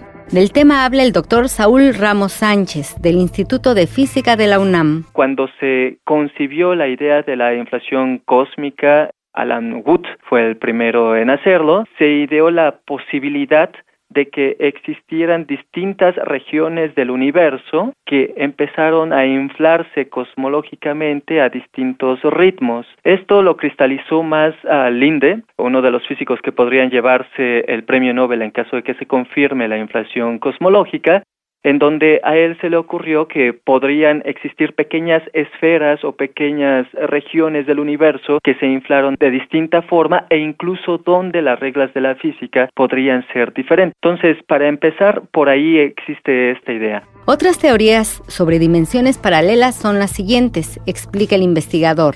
La mecánica cuántica, por medio del estudio de la dinámica de los objetos minúsculos y las ecuaciones que los controlan, Grandes científicos de la historia de la física como Schrödinger, Heisenberg, descubrieron que en realidad estaban hablando de una descripción de la naturaleza en términos de probabilidades y que todas estas probabilidades podían corresponder a hechos que están ocurriendo simultáneamente. Por una parte, cosmológicamente lo que se hace es tomar en cuenta las ecuaciones que nos heredó Einstein con su relatividad general y lo que se encuentra es que el universo se encuentra en expansión. Si se encuentra en expansión, uno debería explicar todo lo que observamos. Desafortunadamente requerimos un ingrediente adicional y este ingrediente adicional es que se expanda durante un periodo muy pequeño de tiempo de manera increíblemente veloz. Poniendo este ingrediente adicional a las ecuaciones de Einstein, se encuentra que existe la inflación y se encuentra que pueden existir universos paralelos. El investigador del Departamento de Física Teórica comenta que falta mucho para entender las dimensiones adicionales o paralelas, ya que solo tenemos conjeturas matemáticas y quizá la respuesta para encontrar si nuestras ideas son correctas o no sea la observación posible de agujeros de gusano o el entendimiento de los agujeros negros y lo que ocurre en su interior. Para Radio UNAM, Cristina Godínez.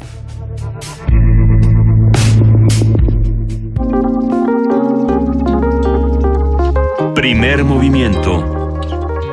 Hacemos comunidad.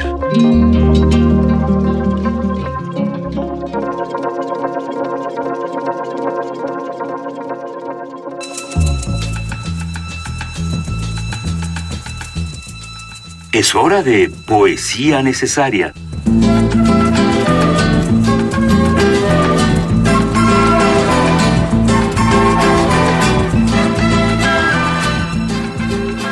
Como decíamos al principio del programa, querido Miguel Ángel Quemain, eh, la poesía necesaria esta mañana le corresponde a las voces fundamentales que han construido esta historia de Radio UNAM. Eh, justo la estación está por cumplir 80 años y nosotros nos preguntamos cuáles han sido estas voces que han ayudado a hacer todo el camino. No es lo mismo estar de conductor, que los conductores todos los días eh, estornudamos, tosemos, podemos equivocarnos de, de, muchísimas maneras. Hacer una de estas voces en la por ejemplo, que tienen diferentes sellitos, ¿no? Y que tienen eh, tantos resquicios y tantas cosas eh, que los obligan a veces a ser perfectos. El camino no es fácil para un locutor, no sé tú qué opinas. Y que se quedan en la memoria de los radioescuchas y que fijan momentos de su propia existencia, momentos que les recuerdan escenas eh, muy importantes que pueden ser buenas o, muy negativas, tristes y que está el radio eh, detrás de nuestras vidas como música de fondo y a veces como protagonista y que nos recuerda las voces de personas fundamentales a las que le pusimos un rostro, una corporalidad y parte de nuestra imaginación y lo deseo. Yo creo que fuimos muchos los que crecimos escuchando Radio UNAM eh, con la voz de Margarita Castillo, por ejemplo. Y también fuimos muchos los que aprendimos a hacer radio y aprendimos a utilizar nuestra voz con la ayuda nada más y nada menos que de Tessa Uribe, a quien abrazamos con mucho cariño y a quien le dedicamos la poesía necesaria el día de hoy, ya que vamos a escuchar Prisa de Octavio Paz en su voz. Buenos días, amable auditorio de Primer Movimiento. Soy Tessa Uribe y tengo el honor de hacer una breve lectura para esta poesía necesaria. Octavio Paz nace el 31 de marzo de 1914 y muere en 1998. El 19 de abril, estamos en la semana del 19 de abril, a los 19 años de su muerte. En su libro Águila o Sol yo me encontré un poema que percibo como una profunda introspección sobre la identidad propia, sobre la necesidad de entender, de encontrar y de encontrarse para conseguir algo de serenidad y de quietud. Sin embargo, paradójicamente, siento que es un texto que en su búsqueda emana una profunda ansiedad. Esto es Prisa de Octavio Paz, a 19 años de su fallecimiento. Gracias por escucharnos.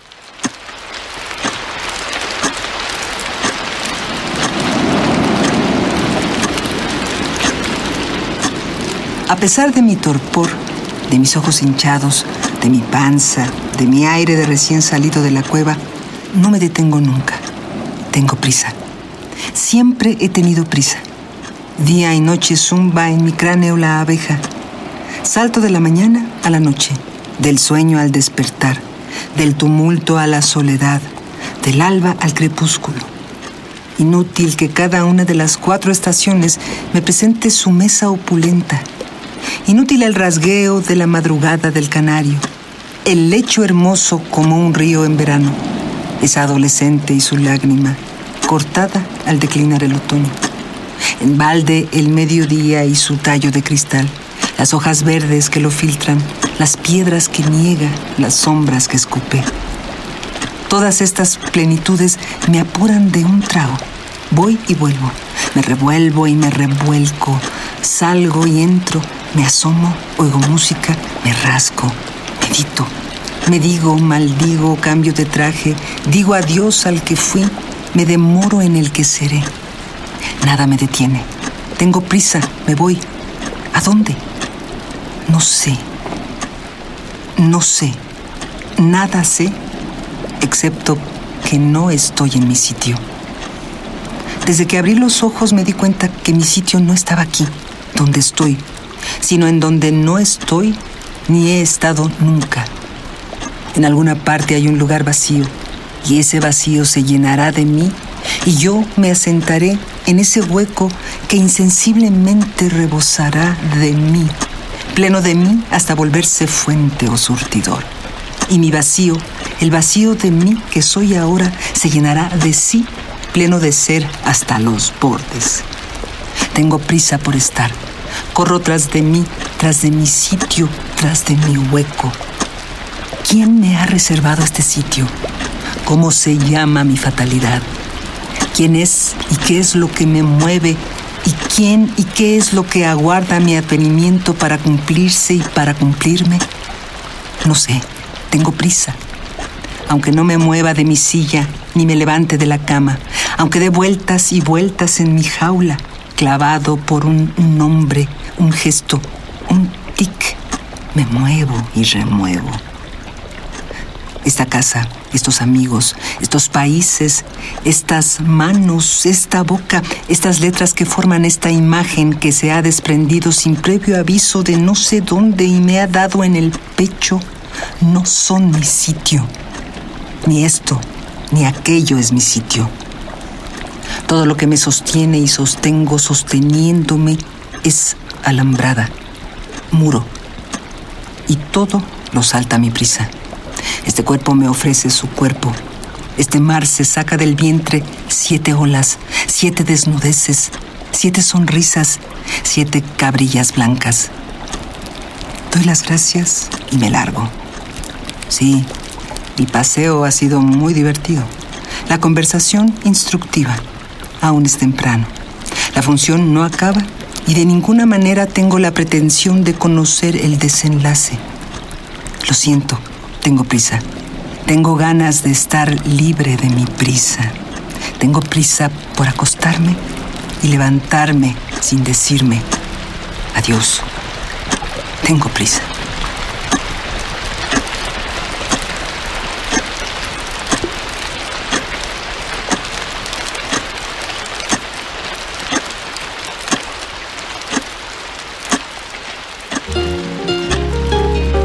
Primer movimiento.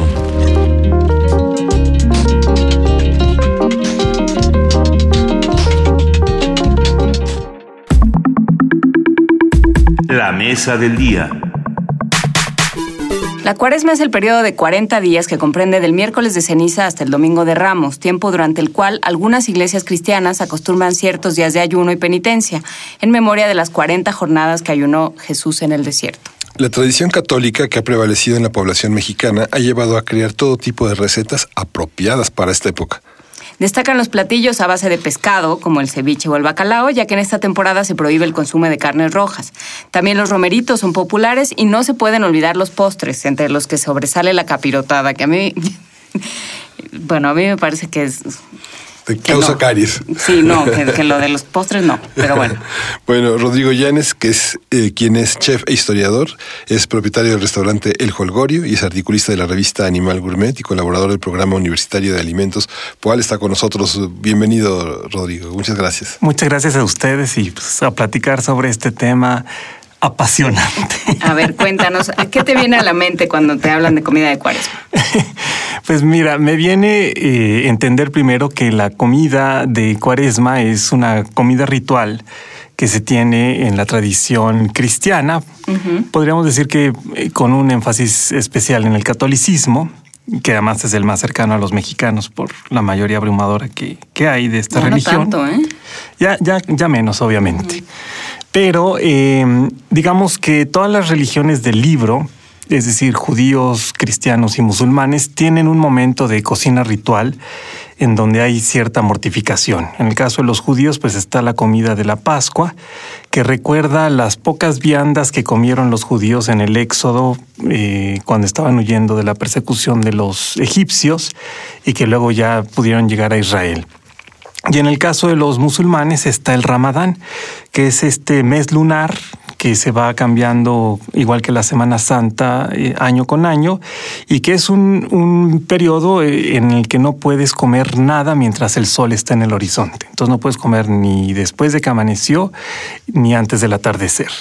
Y entonces en el caso de los musulmanes ves como esta comida ritual o este ritual de comida y de ayuno lo que sirve es para que la sociedad siempre esté alerta y sea una sociedad madura que sea capaz de reprimir eh, la sensación de hambre por un bien común, este, porque además es, una labor colectiva. En el caso de los judíos, pues está este recuerdo particular. Y en el caso de los cristianos, la eh, esa mortificación tiene que ver con huirle al pecado de la gula, porque generalmente el pecado de la gula lleva a también al pecado de la lujuria son pecados carnales y carnosos. Entonces, habría que mencionar que musulmanes y judíos tienen alimentos tabú, cosas que no pueden comer. Por ejemplo, ninguno de los dos comen carne de cerdo por considerarlo un alimento impuro. Eh, los musulmanes no, no toman alcohol. Y en el caso del cristianismo, como todos los seres son hijos de Dios, pues no hay esta impureza en algún animal o producto pero sí hay esta posibilidad de pecar fácilmente eh, con, a través de la comida cuando transformas la comida en un placer y no en simplemente la satisfacción de la necesidad de tu cuerpo. Contra gula templanza. Contra la gula templanza. ¿Eh? Ahora, hay que mencionar que en ese mundo católico que por lo menos aquí en México tenemos, pues hay, hubo desde la época colonial como que un espectro muy amplio.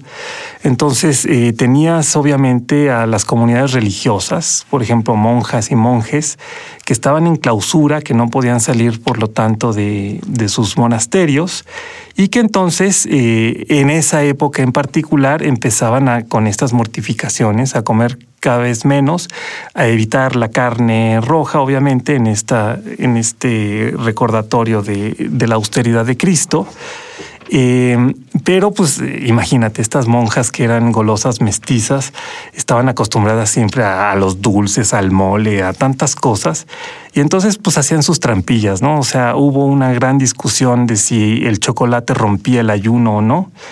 Y obviamente pues las monjas una vez hasta se pusieron en huelga porque les querían quitar la ración de chocolate. Eh, o tenían buñuelos, que pues, uno diría pues frito en, manteca o en, en, aceite, imagínate toda la grasa y, pesadez que puede causar, pero como no iban rellenos de ninguna crema y eran buñuelos de aire, pues tampoco... viento, pues sí, no, hay nada. No hay nada, entonces er, eran alimentos que entraban dentro del canon de la cuaresma y del ayuno. Eh, obviamente... Eh, otras, otros núcleos sociales, la gente que vivía afuera en el mundo de manera secular, pues eh, también ese refreno de de vez en cuando comer carne, que era, digamos, el deleite máximo de los novohispanos y de los españoles, ¿no? Para ellos comer verduras era algo como muy este, de animales o muy secundario. Entonces, pues esforzarte por reprimir ese gusto por la carne y entrarle al romerito, que era muy prehispánico y, que se cocinaba pues con el molito para y unas tortitas de camarón, pues era algo que cambiaba esa rutina y te hacía de alguna manera reflexionar sobre estos pecados carnales y comportarte como buen cristiano. ¿Ah, ¿Eso pasa con los romeritos? Sí. Porque no, yo no reflexiono sobre pecados carnales. ¿El conejo, permitido? ¿Eh? Era una de las... El conejo es permitido. Digamos, era permitida las, las que estaban prohibidas eran la, la de res y la de cerdo, ¿no? Que eran la, y la de carnero, que eran las más famosas y las más suculentas, ¿no? Porque además eran las que tenían esas preparaciones más pesadas y más gustosas, ¿no? Cuando hacían el frijol en puerco, cosas así, pues era delicioso. Y hay una siguiente rama que esa yo la he vivido ya en carne propia, eh, a pesar de que no soy de estos cristianos este, ortodoxos. Observantes. Observantes. Y, más bien crecí en un mundo de librepensadores y, y demás, pero he tenido unas experiencias antropológicas muy interesantes yendo de peregrinación. Resulta que en la Semana Santa siempre hay peregrinaciones y digamos las más importantes aquí en la Ciudad de México son eh, la de la eh, Basílica de Guadalupe, eh, el, en el Estado de México el Santísimo Señor de Chalma y también aquí en México ya ha crecido mucho la de San Juditas Tadeo. Entonces me he echado las peregrinaciones en esta temporada y hay fenómenos muy, muy interesantes, muy gratos, que pues claro, cuando uno es ajeno a este mundo de devoción popular y, te enfrentas a ello, te das cuenta que hay pues remanentes quizás de, esa religión prehispánica que, que, fue tan importante y que ya generan, digamos, esta devoción absolutamente mexicana.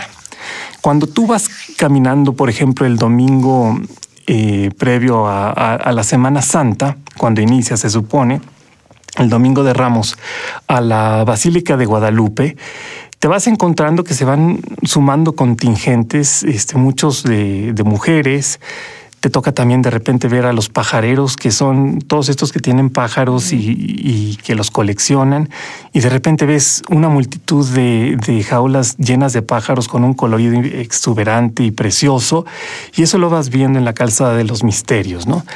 Y claro, como mucha gente viene para esas fechas, igual que para el 12 de diciembre, de distintas partes de la República, pues te vas encontrando que hay familias que por devoción y cuidado a esa comunidad de peregrinos, eh, hace tortas o reparte comida a lo largo de todo este camino y en esa forma van alimentando su propia caridad y la necesidad física de todos estos viajeros que vienen a lo mejor de muchos kilómetros lejanos eh, y que quieren hacer esta, esta, este acto, digamos, de cierta mortificación, ¿no? Porque pues obviamente el trayecto es fuerte y puede ser largo y, y penoso.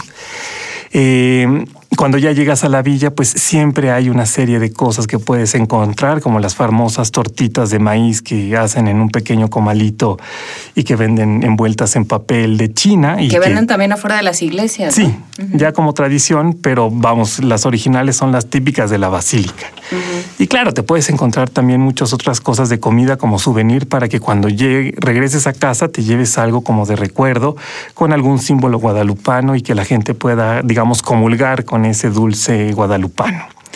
En el caso de San Juditas, eh, hay que mencionar que esta capilla es muy curiosa porque era la capilla de San Hipólito, el santo de los conquistadores, porque Tenochtitlan cayó un 13 de agosto, que es el día de San Hipólito.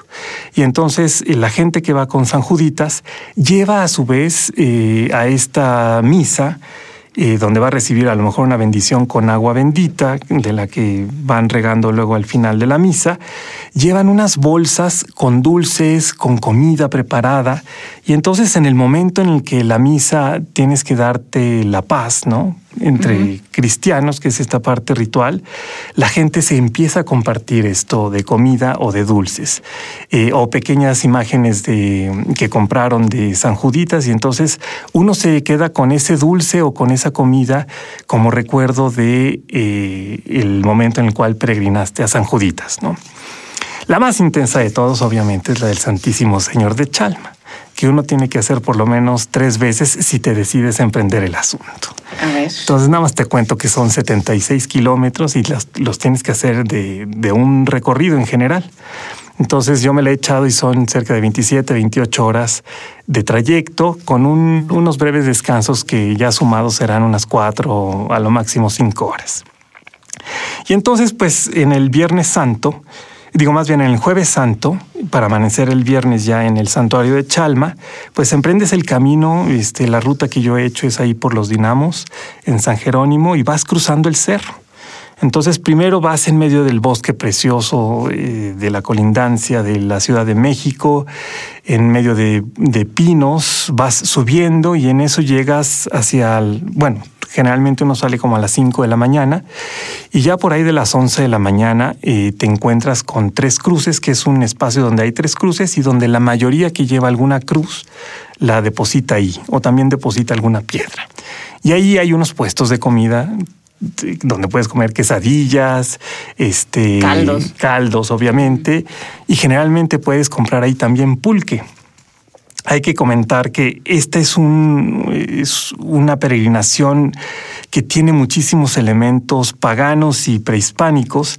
Y entonces eh, la gente que, que, hace la peregrinación al santuario de Chalma es gente que probablemente la deba, ¿no? O sea, tú piensas que hay diez mandamientos. O qué, y no, no, no siempre los respetan, ¿no? Entonces, pues como bien dicen ellos, solo Dios perdona y obviamente te perdonan el día en el cual viene el sacrificio y este pues ese es el día del Viernes Santo. Entonces, esa peregrinación de jueves a viernes tiene esa connotación y claro, pues uno va caminando y dices, bendito sea que voy en peregrinación porque no sé qué.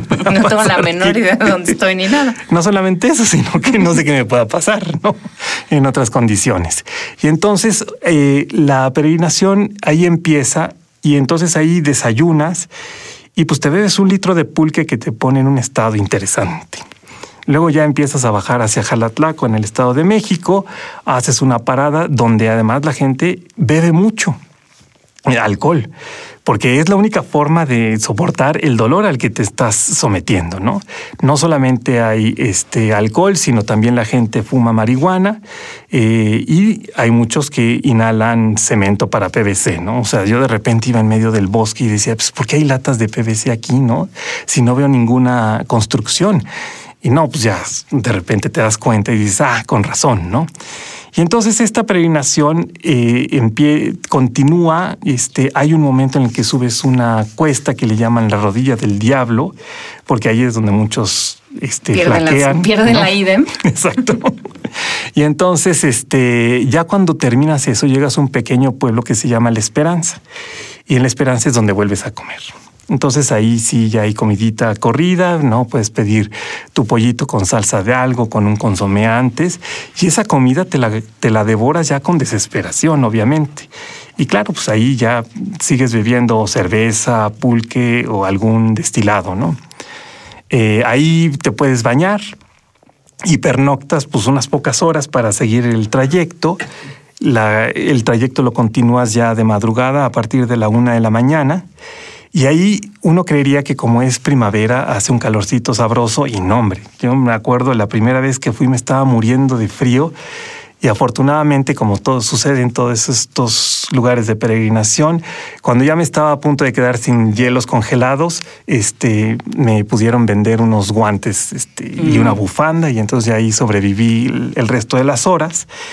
Pero pues cuando ya vas bajando hacia el amanecer, llegas al lugar que se llama el Agüehuete, que es un agüehuete precioso, yo creo que unos dos mil años o mil años de antigüedad, donde fluye un manantial maravilloso y la gente ahí llega a bañarse. O sea, es el agua del agüehuete se considera sagrada, entonces pues, te tienes por lo menos que mojar la cabeza.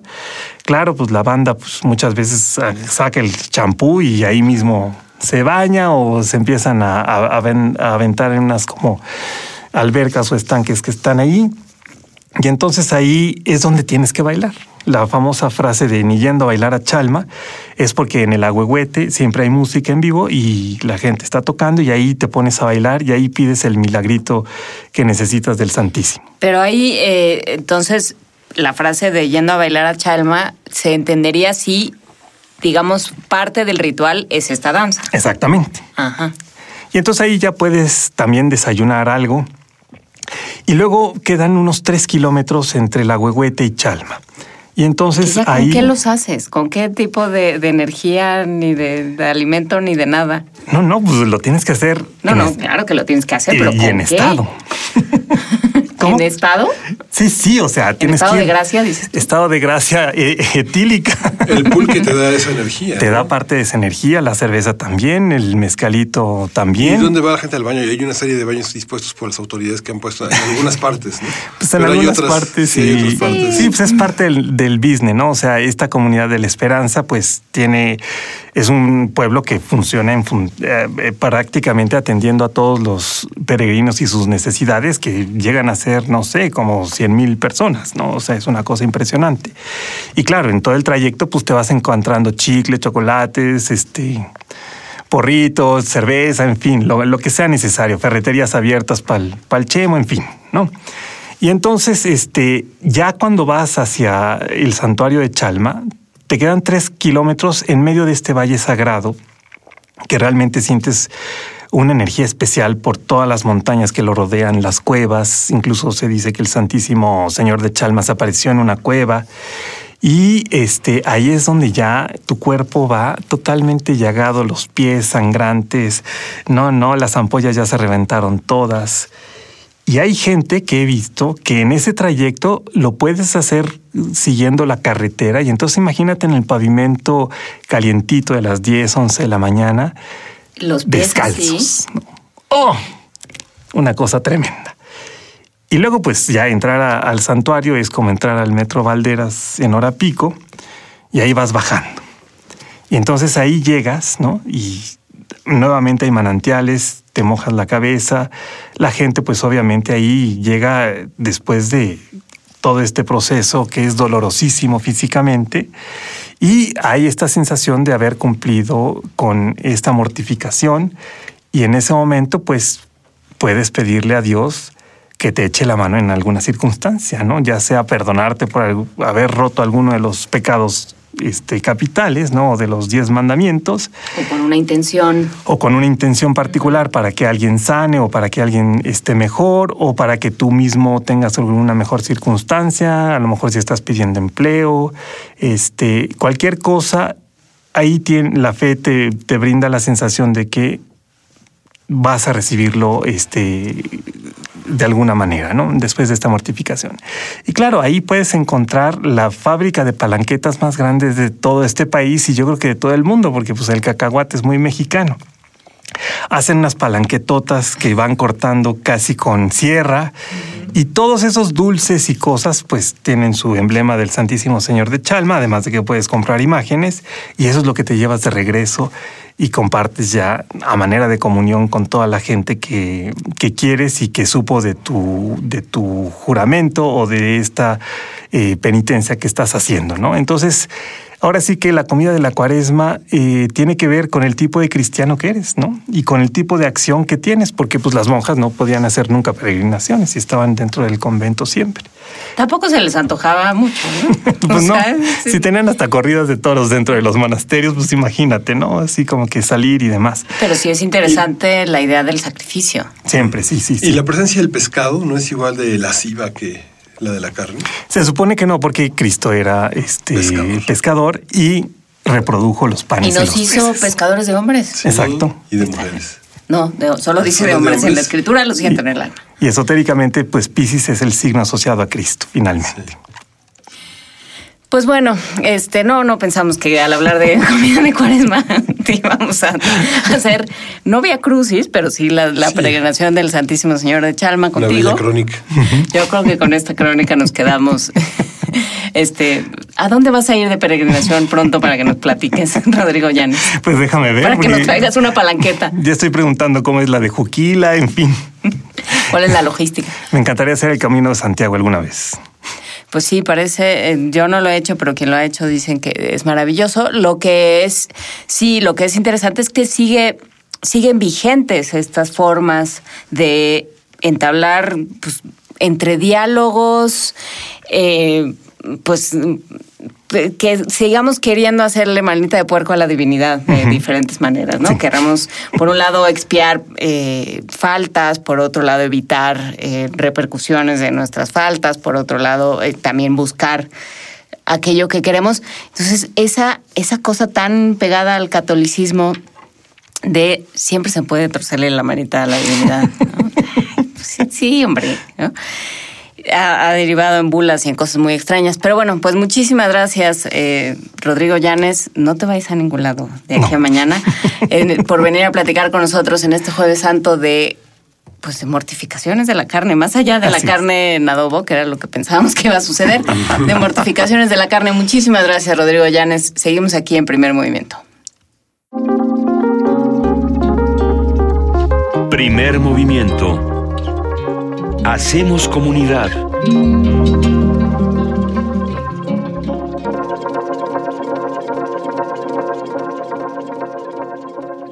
Yo creo que somos muchos los que disfrutamos eh, nuestras tardes escuchando Descarga Cultura. No es un ejercicio ñoño, no se vale decir que es una ñoñada. Sí es, pero no, lo ñoño no está mal, Luisa. Bueno, ¿es positivamente ñoño? ¿Todo lo ñoño es positivamente ñoño? Pues depende para qué lo vayas a usar. Eh, En el caso de Descarga Cultura... Como los poderes. Aquí sí hay un superpoder y yo creo que es el superpoder eh, del conocimiento, pero también de la búsqueda, de la curiosidad. No sé si esto aplica. Descargacultura.unam.mx siempre nos propone el panorama más nutrido y más amable para acercarnos a poemas, a relatos, a obras de teatro, a tutoriales. Bueno, ¿cuántas cosas no podemos encontrar en este espacio? ¿Qué vamos a escuchar a continuación? Vamos a escuchar en el tiempo, en voz de Ruperta Bautista, es un poema en tzotzil, con música de Ixchel Mosqueda. Eh, Ruperta Bautista Vázquez nació en una comunidad tzotzil en San Cristóbal de las Casas, en Chiapas, por supuesto. Es licenciada en Antropología Social por la Universidad Autónoma de Chiapas y estudió un diplomado en Creación Literaria en la Escuela de Escritoras, Escritores de San Cristóbal. Sus reflexiones más íntimas sobre temas como la naturaleza, la pobreza y la desigualdad son plasmadas en sus poemas, cuentos y guiones de teatro. Ha publicado en diversos medios impresos y es autora de Vivencias y el poemario Eclipse en la Madre Tierra, así como coautora de Palabra Conjurada, Cinco Voces, Cinco Cantos. Vamos a escuchar con Rupert, de Ruperta Bautista con música de Ixchel, Mosqueda en el tiempo.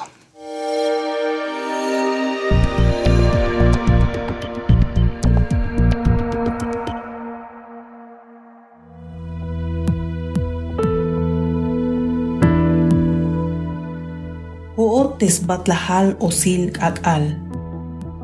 Ruperta Bautista.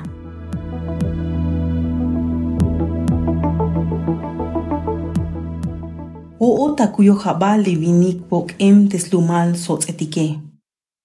Osil balamil te yubul las hipanikomel potsunichim atatamoltak. Stek anikomel slo illa kushlehal. Las satsal sabik yi pachulel Yuun xalikti anil kucha'al hun pohwanej. Hatatamol hamet meltak, hun yonton las jalcomel tzatzalik, skoj nichinahtal tzumbalik desbechchichel hun yal ol. Ha li yal ol melsanej chapanej sotzil, tzektal. Liatote, yikatzinox bokol tesbatlejals kuxlej, las chapancomel ok batel nichimal ontonal teabelo. Las melsankomel la kushlej, kalal yakil yich ox bokol te abats ishokonavonton, las kejbot komels lo balg akal, te tz'echokonavonton, las kejbot komel yuchom chul palamil. Liamee, x'okolets petoh batel spinala mishi testobal tepej vitzetik. Te yok muktate las mukomel liamishike. Te oe, mushtai te uchel la chichel, yuun sakil satetik. Las na komel la chulel, yuun mushayil bahin sakil vayaheliletik. Skipan komel tesko muktate li ashushe, las mukomel te chulba mishik. Tewe, mush kocha yil bahina chulel, kanal hol vayahil letike. Hatatamoltak, hatot, hame, chubilahik te yunenal akal, un mush ai juntón a bibil a ch'ich'el ha tiskeremot tokal anse snich'onot bolomalvinik yal nich'onot tatamolil te. Tikusie ch'ayta juntón ha ch'ayaba muyuka pasabatimuk skotol a ch'ayes ta juntón tana liatakopalex ok'oletz tz'aklixin al nucul, și nukul ce chaye aba testohol sakil nukul Xvulvuna vontón chach'ayaba, xchiuk chachukaba teyutzils bolilsak dikansak. Chaka hueltajezaba xchiuk chap'ajaba, testoholk'anal takin matz'al nukul. Hatuk hamochujaba, sk'un matz'ot batel sakbitz'anil. Tisamele, las k'elun li akubale, las taun te ik'el, las yik'un ochel tesvaech. ni och desvaechli akubale. Tela kils kotolik, atatamoltak, atot, ame. Lahkilch ich mulahikli satike, anu osh lahkil belis bek satike. Xokoletik no osh. Chayunikli amishike. Taite sakil vayahililetik lisnakubils kehobil amishike. Xokoletik no osh. Xokoletik. Xlikto okoletukuk.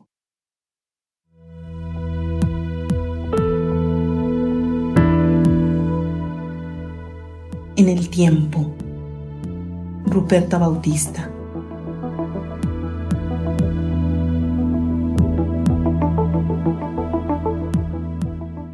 Finge ser el hombre que nació en la tierra donde habitan los murciélagos. La tierra donde tus abuelos colgaron el pozonichim sembrando el cauce de tu historia. Buscaron que tu espíritu tomara su vuelo y galopara como un guerrero.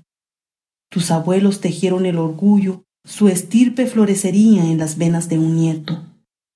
Del nieto que pertenece a los creadores del Sotzil, del Sectal. Tu padre formó en tu rostro los instantes de alegría con el dolor que le agrietó en los siglos. Él dibujó tu mundo mientras era torturado por el olvido. Sembró en el lado derecho de tu corazón el nacimiento del sol y en el lado izquierdo la bebida de la tierra. Tu madre, con la lluvia en sus ojos, llevó la olla de tu ombligo en los veinte cerros. Bajo el gran árbol abrigó tu ombligo. Ahí no llegarán los demonios blancos a beber tu sangre. Guardó tu esencia para que los nahuales blancos no te molestaran. En la rama del gran árbol colgó el ajo y guardó tu ombligo en el vientre de la tierra. Ahí no llegarán los nahuales con cabellos de oro a dañar tu ser.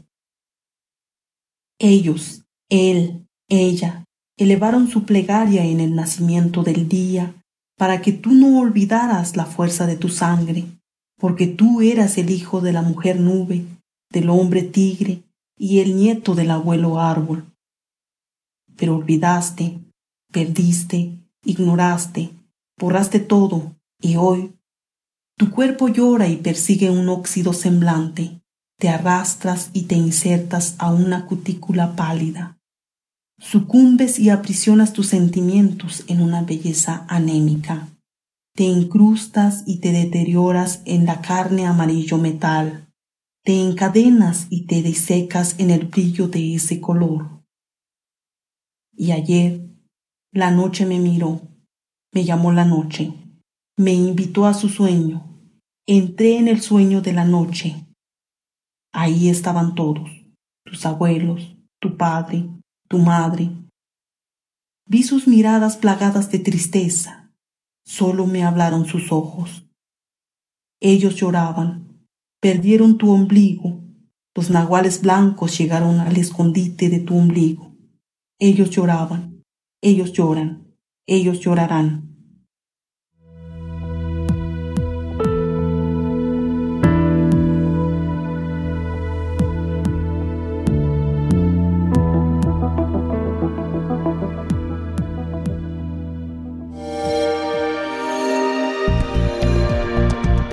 Descarga Cultura. Punto UNAM.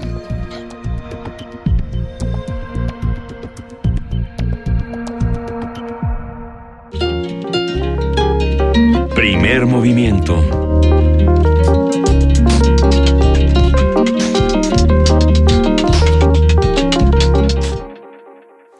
Nosotros ya nos vamos aquí en primer movimiento. Les deseamos que tengan un gran fin de semana, pero nos despedimos con música. ¿Qué, hacemos para cerrar, Miguel Ángel Quemain?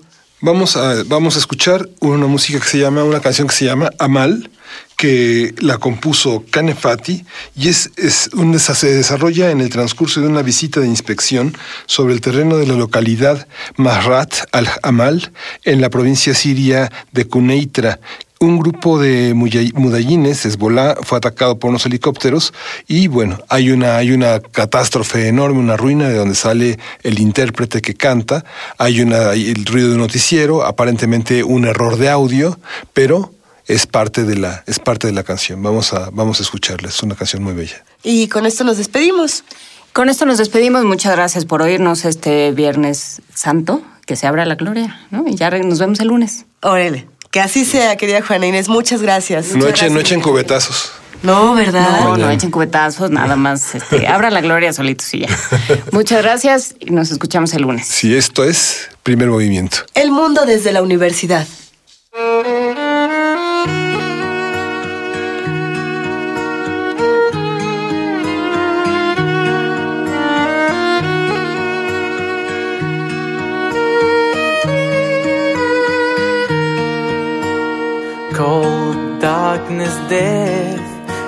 Syrians face every day.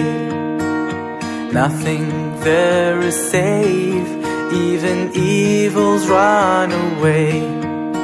In Syria, babies die before they're even born. The world is doing nothing while the killer asks who's torn. لو إحنا بس عنا أمل من قتل ومنصلي ومهما طال الزمن رح نبقى ورح بتفلي. لو إحنا بس عنا أمل من قتل ومنصلي ومهما طال الزمن رح نبقى ورح بتفلي.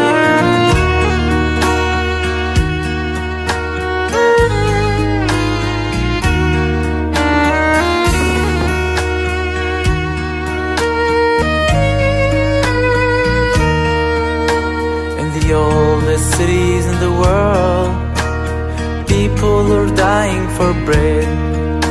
While leaders' useless words lead to nothing but more death. Like the devil's dream of heaven, they think that they will stay. Our struggle is the rain which will wash the dust away.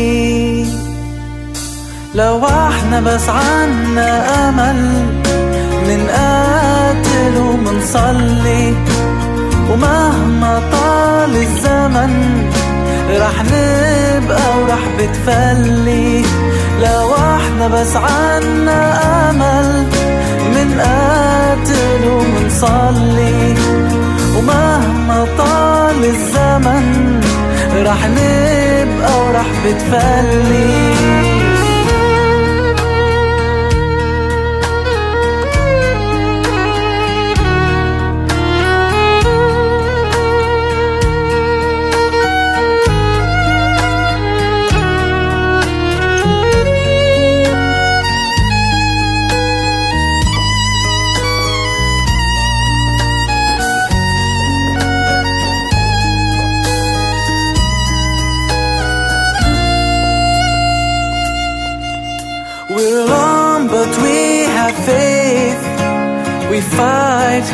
And we pray. No matter how long it takes, you're going and we stay.